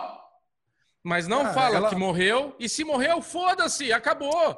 Quem Cara, se importa se morreu lá. ou não? E daí que ela morreu? Cara, eu quero que você me explique. E daí que ela morreu, ela tá viva? E daí? Cara, ela foi lá, sério, ela foi lá para buscar, ela foi lá para buscar a grana, cara. Ela conseguiu pegar a grana, salvou as filhas e morreu. Ficou 40 as, as mil libras. As filhas estão fodidas. Vai gastar 40 mil libras no McDonald's agora na esquina. O que, que faz para resolver é... o problema das filhas para a vida dela? E outra, realmente, é um valor muito baixo para arruinar a vida de qualquer pessoa. 40 mil libras você pega empréstimo em qualquer lugar, sabe? Não dá para é. você arruinar a vida, se arriscar e ir para a é... sabe? Não é só 40 mil libras, cara. É aquele negócio. Caralho, onde é que foi parar esse cara? Ele sumiu. Não, ele, ela só queria dinheiro. Ela foi lá por causa do dinheiro. Ela foi atrás dele para saber cadê esse ah. filho da puta com o dinheiro, porque eu vou perder minha casa e minhas filhas estão fodidas. É por, por causa isso. do dinheiro e, pra, e também porque pô, ela precisa ter a conclusão da história, cara. Conclusão pô, nenhuma, ela quer que se for do marido, ela fudeu com tudo, ela que cagou com o filho, ele que cagou tudo por causa de 40 mil libras. E cara, agora ela tá fudida lá. Cara, se, se, se, ele mandasse um TED de 40 mil libras para ela, ela ainda ia querer lá para ter essa conversa não com ia. ele para Ela entender. falou para ele ah, que ia. não ia. Falou, ó, ah, TED resolvia, não precisa nem vir aqui. Ela falou isso no fim. Faz um, faz um pix aí de 40k a nós. ah, não, velho. É, ela ia querer, ela ia querer jogar na cara dele. Ah, tá bom. Jogou, é. Vamos seguir em frente, tá redundante isso aí. Então, sua nota, tá. Alexandre Bonfá, para The Third Day. The Third Day, quatro estrelas e meia. Tá série fodida, cara. Para você, Third Day e Lovecraft Country é o mesmo nível? Mesmo nível. Bobo. É, tá difícil. Cara, eu assim, tirando esse último episódio, e não vou dizer que o último episódio é ruim. Eu acho que o episódio só é ruim porque ele acaba mal. Acaba muito mal e me deixou muito frustrado. Por isso, eu não vou dar 4,5. Eu gostaria de 4,5 é uma série inovadora, uma série ousada, teve muita técnica nos primeiros três primeiros episódios, teve esse episódio de 12 horas que a gente tem que valorizar isso, que é uma coisa inédita. Mas por acabar mal, eu vou dar quatro estrelas. Eu não acho que ela merece menos de quatro, mas ela não merece mais de quatro por causa do finalzinho que cagou. Cara, eu acho que não ter uma conclusão muito satisfatória influencia muito é. para o balanço geral da minissérie, sabe? É eu acho Pra, por exemplo, eu fico agora receoso de recomendar Third Day para qualquer pessoa. É não verdade. dá. Não dá para você recomendar Third Day para o mundo inteiro. Você fala, assista Third Day é do caralho, porque a conclusão é confusa, incompleta, sabe? Então eu acho é. que isso influencia muito o balanço geral. Eu tô adorando. Os, os, três primeiros episódios foram diferentes, gostei pra caramba, viagem. Dia de Ló tá muito bom, Naomi Harris tá muito bem, a história é bem legal, mas eu acho que isso influencia muito. Então por isso a minha nota vai ser nota 3 no final das contas. Ô, tá... louco! Pelo amor de Deus! Olha, já joga a mãozinha. Não, não, eu entendo o Michel, ele tem razão, cara. Porque assim, é, é frustrante. É, é, que nem uma série cancelada, praticamente uma série cancelada. Ficou com um final aberto. Assim, não... não, eu não achei. Eu achei ele, eu achei. Mas é o que o Michel falou, tá redundante. Tá bom, concordo. Tá? Vamos andar, a fila tem que andar. Porém, o que retornou agora para sua terceira temporada é a brilhante Star Trek Discovery, com episódios semanais. Para quem não entende porque os episódios são semanais, é importante lembrar que não é um original da Netflix. Essa é uma série do serviço de streaming CBS All Access e a Netflix comprou os direitos de exibição global. Então, toda semana, quando passa nos Estados Unidos pelo CBS All Access, entra na Netflix também. E depois daquele lindo season finale da segunda temporada, onde Michael Burnham literalmente salva a galáxia e viaja para o futuro para tirar a Discovery da linha temporal da galáxia. Estamos de volta, Alexandre Bonfal. O que você achou desse retorno? Ah, cara, não, é, é, Star Trek Discovery é aquela coisa maravilhosa, é aquela certeza que você vai assistir uma coisa inédita em matéria de Star Trek, né? E galera, já falamos tudo sobre Star Trek Discovery na, nas renovações, no Daily News mas é, é inacreditável como eles conseguem se reinventar, né? Jogar Michael Burnham 100 anos no futuro, talvez até numa, numa outra linha temporal, num outra num, num negócio é sensacional. Eu adorei como ela se perdeu da Discovery e eu tô ansioso para ver como que eles vão resolver isso. Se vai ficar a temporada toda, se vai ser só os primeiros episódios. Ela tá, ela com a com a armadura dela é, batendo na, na, nave do cara, fazendo com que os dois caiam no planeta. Porra, é muito bom, cara. É assim, é sensacional. E os efeitos especiais de Star Trek Discovery você não encontra nem nos filmes. Acho que nem no filme de Star Wars você encontra, cara. É, é a coisa mais linda do mundo, cara. O que, que é, vocês acharam? E bom o novo personagem, né? Aquele sotacão grosso, britânico, o cara gente boa, o cara firmeza, o cara meio meio ligado, meio é, aquele filme do, do com, com, os, com, os, bichinhos azul, como é que é? Que tá ligado com a natureza, com os bichos, do James Avatar, Cameron. Avatar. Avatar. Avatar. Tem uma pegadinha meio Avatar. E, cara, sabe o que eu fiquei pensando? É que eu tô um pouco perdido agora na linha temporal do universo Star Trek. É. Mas eu fico pensando se a Michael Burnham vai ser a pessoa responsável por restaurar a, a, a, frota estelar e por graças a ela que existe Capitão Kirk e a turma toda, sabe? É porque ela restaurou a porra toda. Eu fiquei pensando ah, se, não isso vai acontecer. Eu pensei Olha. que ela pode ter alguma ligação familiar com esse cara que ela tromba. Tipo, pode ser. Ela ter trombado com esse cara, tipo um descendente dela, sabe? É tipo bisneto dela, assim. Tipo, ter alguma ligação com ele forte. Se bem que ela tem família, né? Não tem ninguém, literalmente ninguém abaixo dela para continuar isso. Nada que ela não possa é... ter cruzado com o Klingdon lá, com o namoradinho dela lá. Não tinha um namorado dela que deixou para ah, trás? Tinha. Ah, Ué, tinha. Vai... Tá certo. A gente tá 100 anos, né? Cara, pra frente. É. Eu achei que era mais 100 anos, viu? Eu tinha achado que era mil.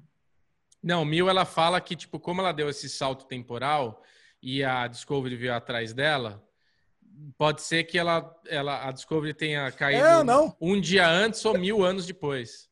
Cara, acho que o Chechel tem razão, cara. Acho que é 990 e poucos anos, é isso mesmo. Cara, é, ela, ela, ela foi muito tempo na frente, tanto é. que quando o, cara tá, quando o cara tá falando dos acontecimentos, ele fala, parece que é coisa de tempos remotos, aconteceu a crise do, do combustível lá, e hoje é. o bem mais valioso é o combustível, né? Tanto que eles trocam tudo pelo combustível. Mas parece que a federação já não existe há séculos atrás. Hum. E, e, o cara tá lá esperando com os antepassados dele, estão lá cuidando né, da, da última. É, tá esperando alguém para passar. Cara, a cena é muito legal, né? Ele passando para alguém, a honra da federação, né? O cara esperando para passar para alguém, passou para ela, ela pega, contrata ele. Cara, a, assim, a mitologia de Star Trek é muito foda. E assim, você chorou na hora que ela fala, que fala você que... pode pendurar a bandeira? Não, chorar não chorei. Mas, cara, mas essa, essa galera, essa galera que é, é, essa galera que fala que não tem nada a ver com, com Star Trek, cara, tá completamente errado. É uma nova história. É, é os Trekker, veião, chato pra caralho. Mas o, esse brotherzinho indiano lá que ficava tadinho a vida inteira esperando alguém, aquilo ali me lembrou muito Battlestar Galáctica, porque Battlestar Galáctica começa com o humano também isolado numa estação espacial so, sozinho, meio que sendo a ponte entre os humanos e, a, e o possível retorno do Cylons. Aí quando o Cylons retorna com a tecnologia de, de aparentar humano, ele fica até meio perdido tal, me lembrou bastante. Recomendo inclusive Battlestar Galáctica, está no Amazon Prime Video, quem não viu está perdendo uma das melhores séries de sci-fi da vida, viu? A lesão é, já tá para ver faz tempo. Eu preciso ver, eu preciso ver, faz muito é tempo. Muito, muito Agora, eu não consigo, eu não consigo entender, cara, é o episódio inteiro. Esse primeiro episódio é ela tentando fazer uma comunicação com a Discovery. Cara, como é que ela quer fazer uma comunicação através do buraco de minhoca fechado para mil anos antes, num, sei lá, não. numa dimensão, lá no, no... Então, é isso aí que como, você não como, entendeu. Explica, a explica, Discovery, explica pra mim. A Discovery foi atrás dela. O que deu. O que, eu não lembro, mas o que deu a entender é que, tipo, a, ela atravessa e a Discovery atravessa com ela. Por isso que ela tá na discussão de, tipo, ela tá querendo contatar, porque teoricamente a Discovery tem que estar tá nesse mesma timeline que ela. Só que por causa, como é um salto temporal, aí é o que o filho dela, o neto dela fala, que eles estão ali chegando, eles tão, ele fala: "Ah, eu sei, você viu do passado". Pois é, a Discovery, ah, Pode, como você é um, é um salto temporal, pode ser que tenha um erro desse salto, uma diferença de um dia ou de mil anos. Então pode ser que ela esteja perdida, entendeu? Que é a hora que ela não consegue de jeito nenhum ter esse contato com ela. Eles chegam nesse momento, ó, oh, pode ser isso. É, não, é, é, por isso que eu entendi. Como ela passou mil anos, a Discovery pode ter passado ou um ou mil. Ou, tá no mesmo é. lugar, né? Caraca, é muita loucura, cara. Recomendação máxima do Derivado Cast, Star Trek Discovery. Ligue aí na sua Netflix, seja feliz, depois venha nos agradecer. Outra Boa. série maravilhosa que retornou também depois de um longo hiato foi Fargo, para sua quarta temporada, dessa vez com Chris Rock como personagem principal da trama. Bruno Clemente, que é um novato aí na, na, na franquia Fargo, nunca viu nenhuma das temporadas e, e chegou de cara logo com a quarta temporada. E isso é importante. Fargo é muito foda, é muito bom que você assista tudo. Mas, se você quiser participar da conversa, assistir a quarta, não tem problema. Cada temporada é uma historinha fechada, é uma antologia. Então, Bruno Clemente, o que, que você achou do primeiro episódio da quarta temporada de Fargo? Primeiro que nosso querido Chris Rock, difícil olhar para ele e não ver ele sorrindo, né? Mesmo ele com a cara fechada lá de mafioso, difícil não escutar aquela risadinha dele. Mas, cara, é impressionante a qualidade do episódio, né? Porque eles retratam a década de 50, 60, né, Ale? O que, que é ali? 40, sei lá. Começa em é, 30. 30? Tá, 1930 ali, bem para trás, toda a historinha das máfias que tem que se faz aquele pacto e troca os filhos. Cara, muito bom o episódio, muito bom, gostei pra caralho.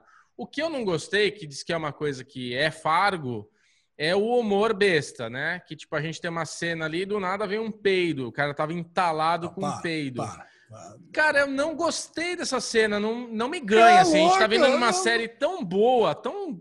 A história tá tão foda. Tô vendo cinema ali. De repente o cara vai morrer, mas solta um peido exagerado, escrachado, por nada. Tipo, besta. Não... Cara, ali eu não ri. Não foi uma Fargo coisa. É ma... Ah, não. Fargo é marcado besta, por três cara. coisas. Fargo é, é marcado por três coisas: decisões ruins, acidentes e humor. Sabe? Essa, e violência, é quatro. Essas são as quatro é. coisas principais assim, do que os irmãos Correm criaram para o filme e depois foi adaptado pelo Noah Hawley é, na, na série. Cara, vamos lá, né? Primeiro eu queria é, deschavar um pouco mais essa primeira cena que o Bubu falou, que para mim foi sensacional. Antes de subir é, é, é, dos filhos, da, da, história da máfia. Né? Porque o, em Nova York, primeiro era dominada pela máfia irlandesa, depois veio a máfia italiana. Então tem aquele negócio, aquela historinha de estar naquele bar, aonde eles pegaram, cuspiram na mão, apertaram, trocaram um filho e tem depois veio. Também. Ah, na verdade, começou com, com os judeus, depois vieram os irlandeses. Aí depois, é, os irlandeses, depois vieram os judeus. Aí os, os, judeus, os judeus traíram os irlandeses. Depois, aí vieram os italianos, traíram os judeus na mesma cena. E depois vieram os, os negros e, e, e fizeram um acordo que estão aí até agora. Cara, essa, esse comecinho, antes mesmo de subir aquela frase é, inicial, que é característica de Fardo, né? De Fargo, né? Essa é uma história real. É, os, os, uh, trocamos os nomes para preservar os sobreviventes e não trocamos os fatos para preservar a história dos, dos, das vítimas. Cara, é sensacional. Você sabe que até na terceira temporada tinha gente que acreditava que os fatos eram reais mesmo. Nossa, vieram, cara, vieram discutir comigo. Eu falei, não, mas é real. Fala no começo da série. Eu falei, gente, mas essa é a piada dos irmãos Coen. É tudo mentira. Não aconteceu nada disso.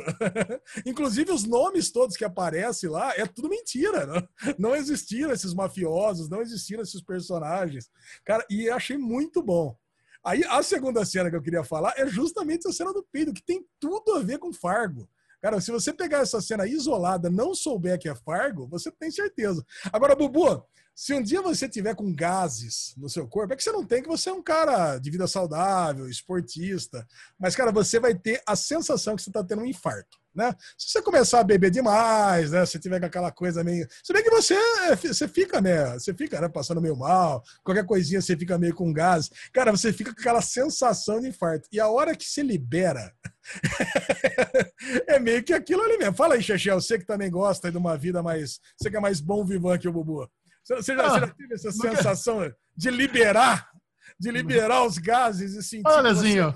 Tava quase morte, você tava quase morte. E eu, eu, eu, solto umas bufas matinal das boas, mas eu nunca tive esses gases aí que parece que tem no, no ataque cardíaco. Isso eu nunca senti. Mas eu também não, não, não achei nada estranho. Inclusive, a minha aposta é que aquele ferimento no pescoço dele foi um acidente. Eu não acho que não foi, foi tentativa. Não, foi, foi, foi a BB Gun. Foi a arminha de chumbinho não. do menininho. Foi a arminha de chumbo, lógico. Foi a arminha é, de chumbo do menino. Eu tava achando que a arminha era tão brinquedo que nem chumbo era. Eu achava, não, eles tinham... O que eu entendi é que eles estavam com as arminhas de brinquedo, que é as biribinhas, que só faz pau, pau, pau, pau, pau. Só que ele tem um riflezinho de chumbo. E na hora que atira, que eles estão meio discutindo quem vai dar o tiro, ele atira sem querer e pega no carro e acerta bem ah, na. Eu, tô, na... eu, tô, eu tava pensando que era outra coisa, outra que não tinha nada a ver com aquilo ali. Né? Foi uma puta zica. Cara, foi exatamente isso. Foi uma zica, cara. Foi a arminha de matar passarinho que pegou no pescoço dele. Quando ele dá o alívio, né? Que ele não morre, abre o vidro, ele peida, né? Abre o vidro pra sair o cheiro, vem a arminha e pau no pescoço Mas dele. Mas o tiro cara, pega cara, no vidro. Tudo... É, o tiro vai no vidro. vidro. É, é o tiro pega vidro? no vidro. Vários vídeos. Caraca, cara.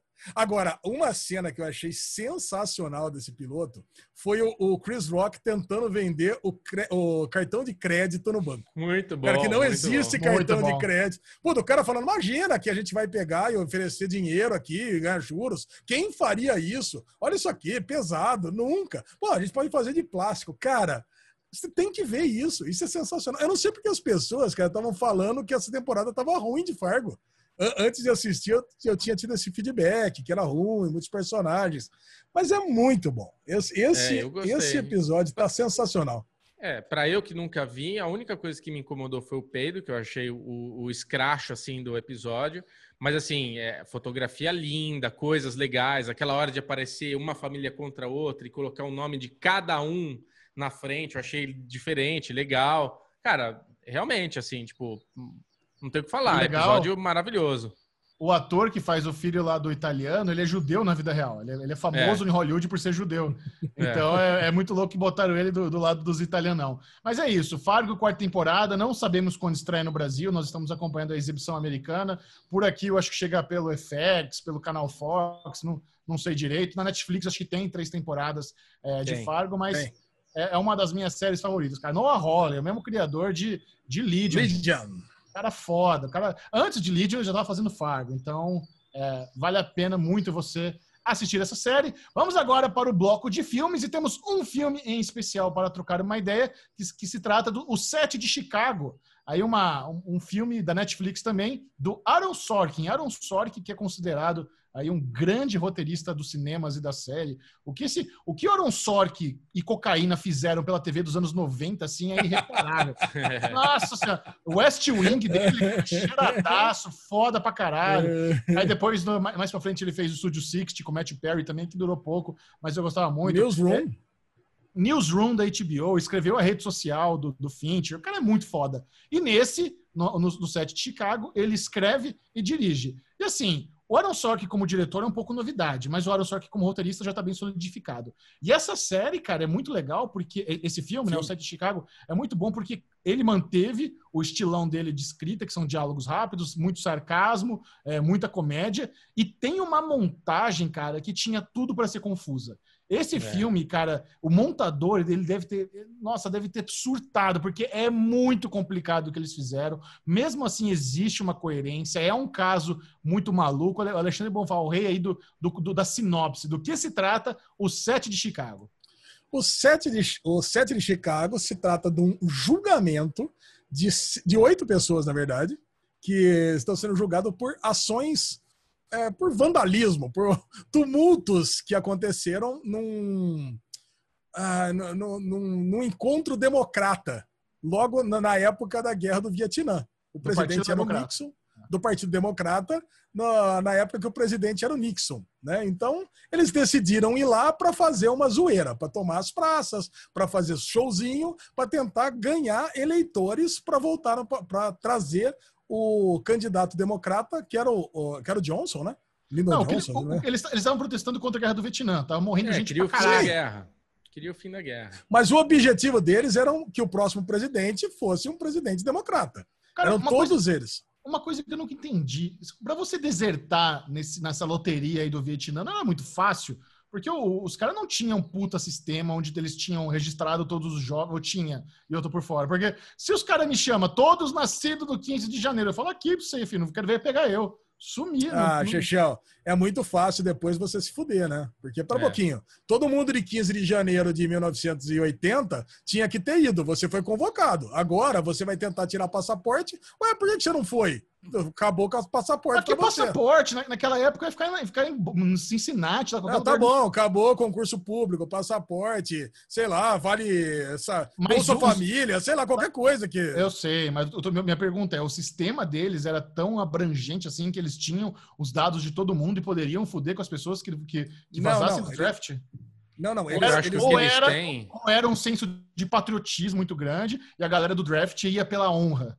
Eu acho que tem o patriotismo, os dois. mas tem o Social Security lá, né? Você com 18 é. anos vai tirar teu Social Security. Mas eu acho que, Bubu, mas eu acho que não iria. Não iria na sua casa obrigar você a ir. Isso com certeza não iria. Mas com certeza você perderia todos os seus direitos.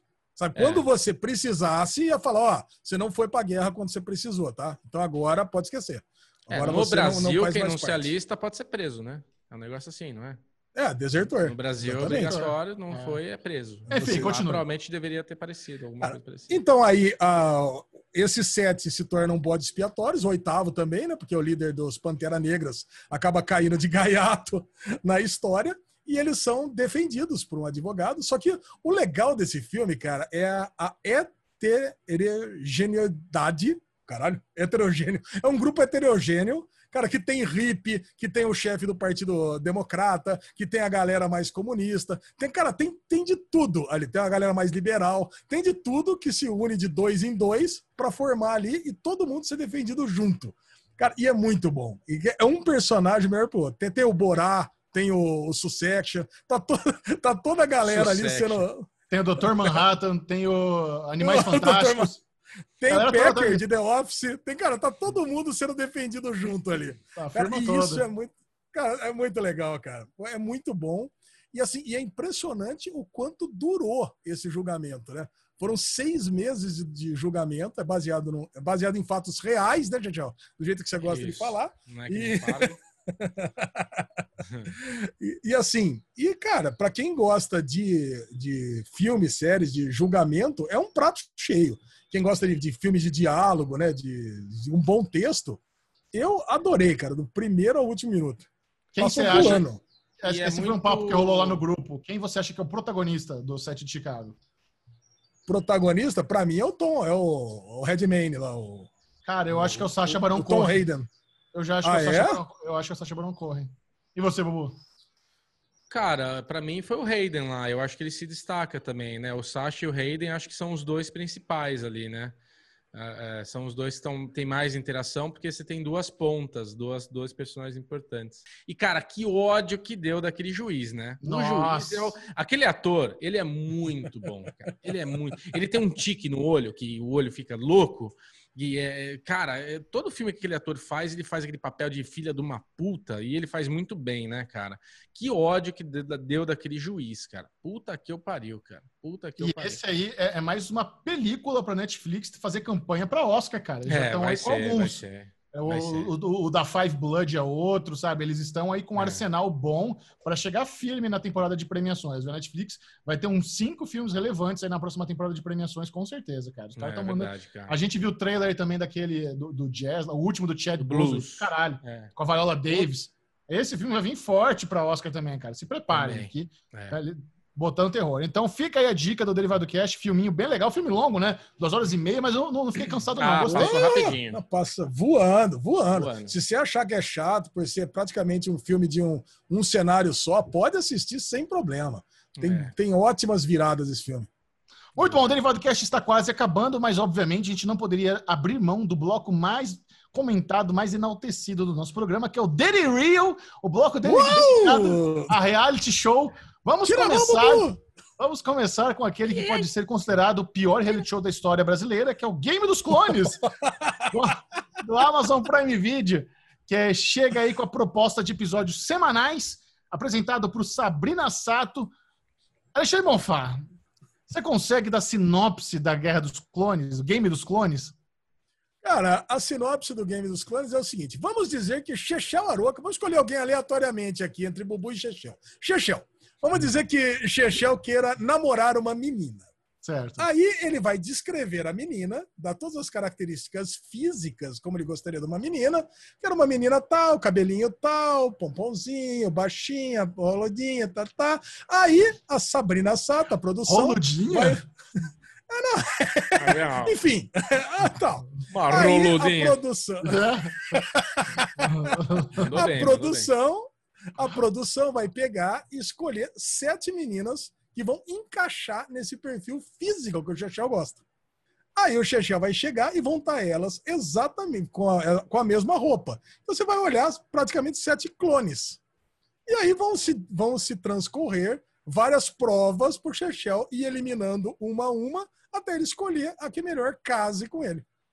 É isso. Cara, a, a proposta, assim, eu, eu, não julgo a proposta do reality show. Eu acho que reality show, o, o que faz o reality show ser bom é a montagem, sabe? É a edição.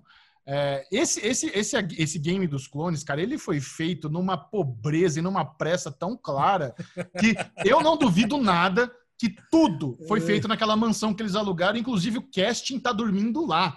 Então os caras estão dormindo, acordando e filmando lá. Eu juro para você. Eu acho que, porque como tá na, eles filmaram no meio da pandemia, eles inventaram, ah, nós vamos fazer nossa bolha aqui, então todo mundo fica junto. Eu acho que a galera da produção do elenco dormiu tudo nos quartos lá, e eles vão filmando cada, cada dia num cômodo da mansão, no jardim, e ficou uma coisa bem vagabundinha, cara. E a Sabrina também, como, a, como a apresentadora, é muito ruim, sabe? Não, ela, tem, ela, ela, tem uma cadência no discurso dela que é irritante. Ela não consegue. O que me parece é que ela não consegue decorar um texto de duas linhas e tem um estagiário com as dálias lá embaixo da câmera, que são as cartolinas com texto, e ela vai, porque ela vai lendo, ela vai olhando para o lado. Ela vai, ela vai falando e ela olha para o lado, ela, claramente ela está lendo alguma coisa. E ela vai falando: gente, então hoje nós vamos eliminar alguém. Então, a, cara, é muito pausado, sabe? Não, é irritante pra cara. A Sabrina é. funcionou muito bem no Pânico, eu não, eu não julgo ela com, com, a carreira dela. Ela fez ela, a Sabrina é a Big Brother mais bem sucedida da história do Brasil. Ninguém fez mais dinheiro e mais sucesso que a Sabrina depois de sair de um Big Brother, sabe? Não tem ninguém. Mas não, ela, para apresentadora desse. Quem? Graça, Graça Massafera. Eu acho que a Sabrina, eu acho, eu acho que a Sabrina fez mais, mais dinheiro e mais sucesso que a Grazi. Mas ela, como apresentadora de reality, ficou muito ruim. E o fato de ser é, episódio cara. semanal, sabe? Você. Se, eu, eu, teria assistido mais um, eu acho, para ver se eu me apegava. Mas ver esse um e pausar para esperar mais uma semana para ver outro é muito puxado, é muito puxado. A Qual menina a que. Não, a menina que escolheu. Tudo. Eu não sei. Eu, eu, eu, achei, ah, não sei. Ele vai ver. Achei bem ruim. Sabe? Tem, tem uma vantagem, uma, tem uma vantagem esse, esse episódio, porque, puta, você já assiste ali em meia hora, 35 minutos, você já descobre que é o cara que ganhou. Então, pra gente que tá cobrindo isso aí, já resolve a parada, já pronto, já matou. E tem uma coisa que eu Como tenho descobre uma risada... quem ganhou? Ah, você não assistiu o episódio inteiro? Assisti. Ué, então você já sabe quem é o cara que ganhou. Por quê? Ué, você não assistiu o primeiro episódio inteiro? Tem a menina, tinha sete clones. Ah. Aí você, no primeiro episódio, você já descobre quem é o cara que ganhou. Já resolve no primeiro. Então não vi tudo, então. Ixi, Chechel, caraca. Caralho, Cara, então você perdeu a única coisa boa desse episódio. Porque Caralho, que então já, já, vou, já vou te dar o um spoiler. Tem, o, o, o, que acontece é o seguinte: é rapidinho, é pai bola. Tem os sete caras, tem uma prova Peraí, na um. Então, cada episódio é um, é um game dos clones completo. É, completo. Ah, então, no caralho. primeiro. No deu, primeiro deu um bug episódio... aqui, eu nem, nem matei esse, então. Então, o primeiro episódio já começa. Primeiro é conversa ali do sete e mata um. Depois já tem uma prova, mata outro. Tem, vai ter uma prova, os próprios caras matam um, aí ela pega e mata outro. Aí sobra três. Aí ela chama a melhor amiga e aí a melhor amiga ajuda a ter uma entrevistinha com os caras, aí ela conversa com a amiga, aí ela tem que escolher qual que vai ser o cara que vai ganhar. Uhum. Aí, velho, é a única coisa que eu, a única coisa que eu dei uma puta numa risada, que aí ela bota cada um dos caras num bar diferente. E aí, se ela chegar, quer dizer que ela escolheu o cara. E se a Sabrina for no bar, quer dizer que não. Porra, aí fica o pastel. O pastel fica na mesa, né? Os três caras acharam que ia ser o escolhido. Aí fica o cara ali sentado, daqui a pouco chega a Sabrina. Ó, oh, meu filho, como fui eu que vim, você tá fora.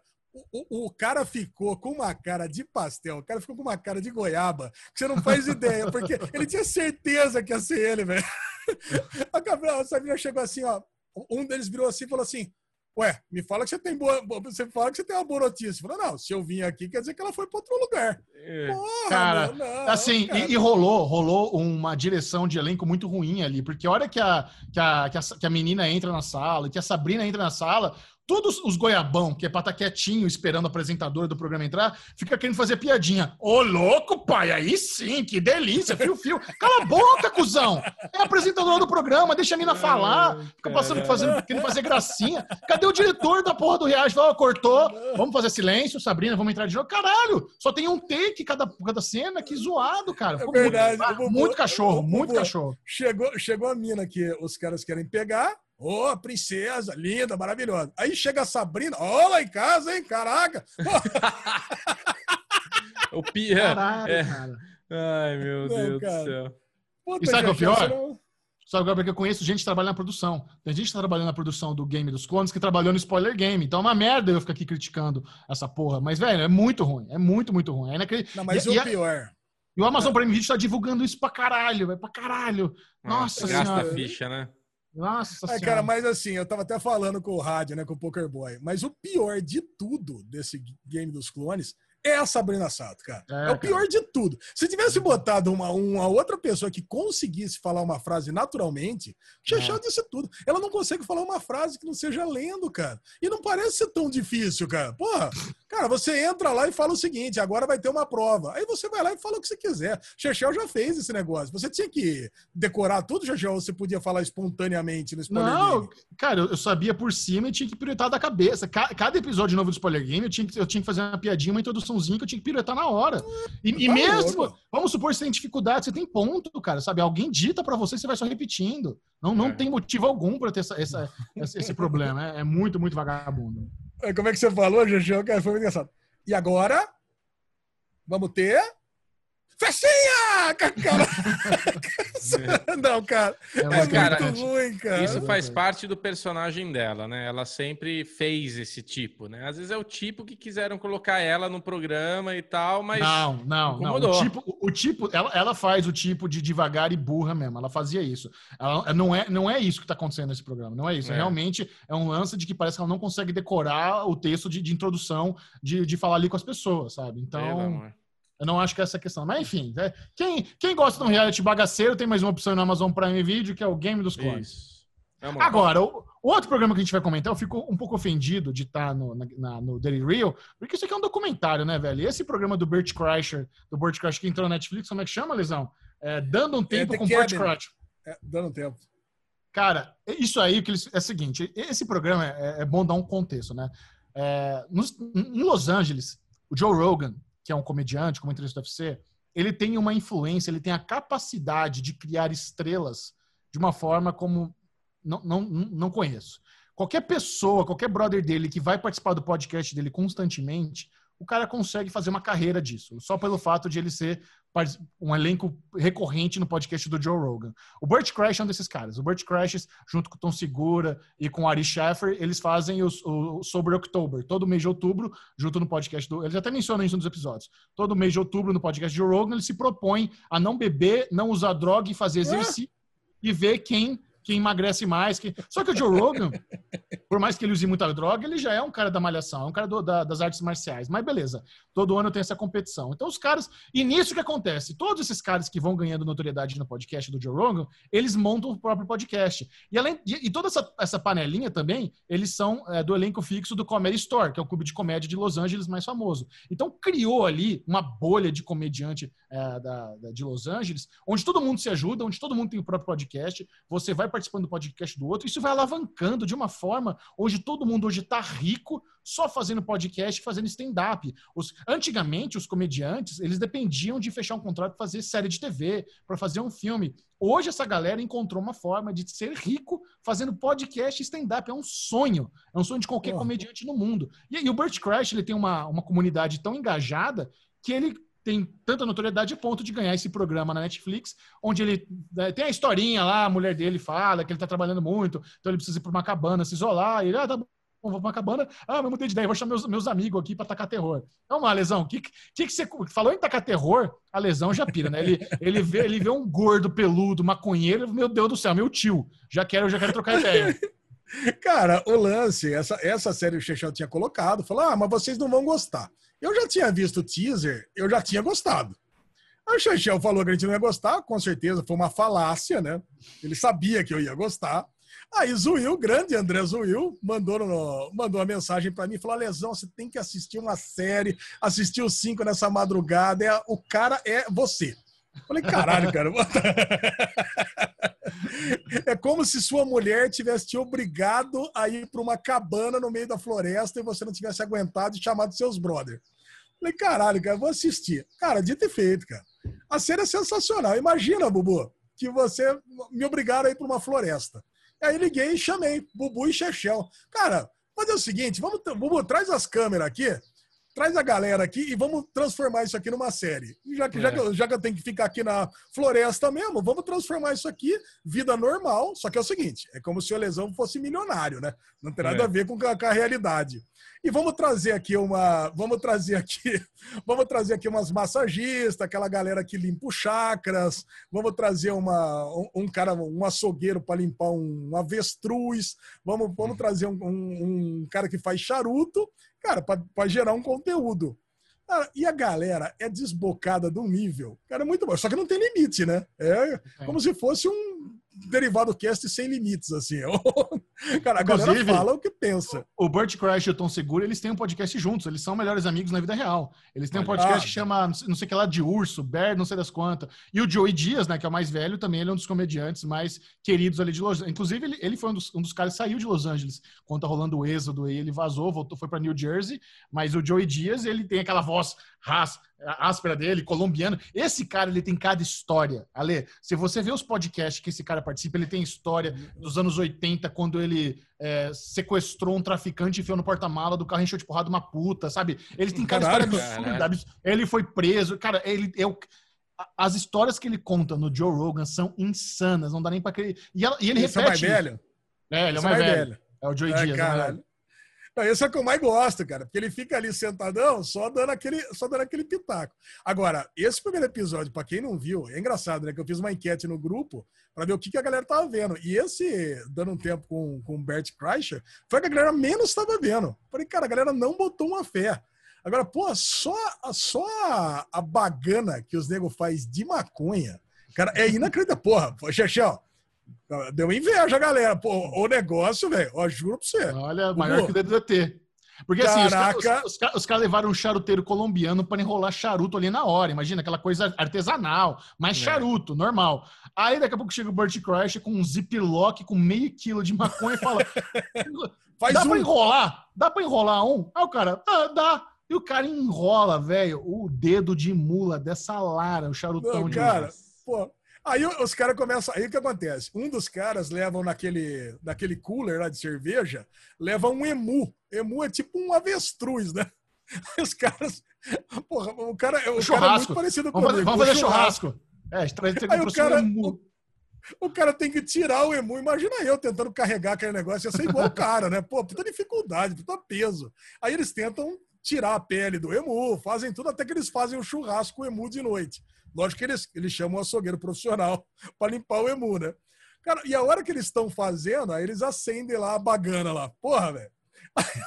A parte que eu achei mais engraçada é o cara cortando o emu, né? Depois de estar tá loucaço. Aí cortou o dedo, começa a sangrar. E aí, tá doendo? Eu não sei, tô chapado. Ah, cara, vale muito a pena. Acho que ele não cortou o dedo, não. Acho que ali era o, era o suco do emu mesmo, que tá bem suculento. Ah, é? Ah, acho eu acho que, que cortou. Eu sei lá, cara.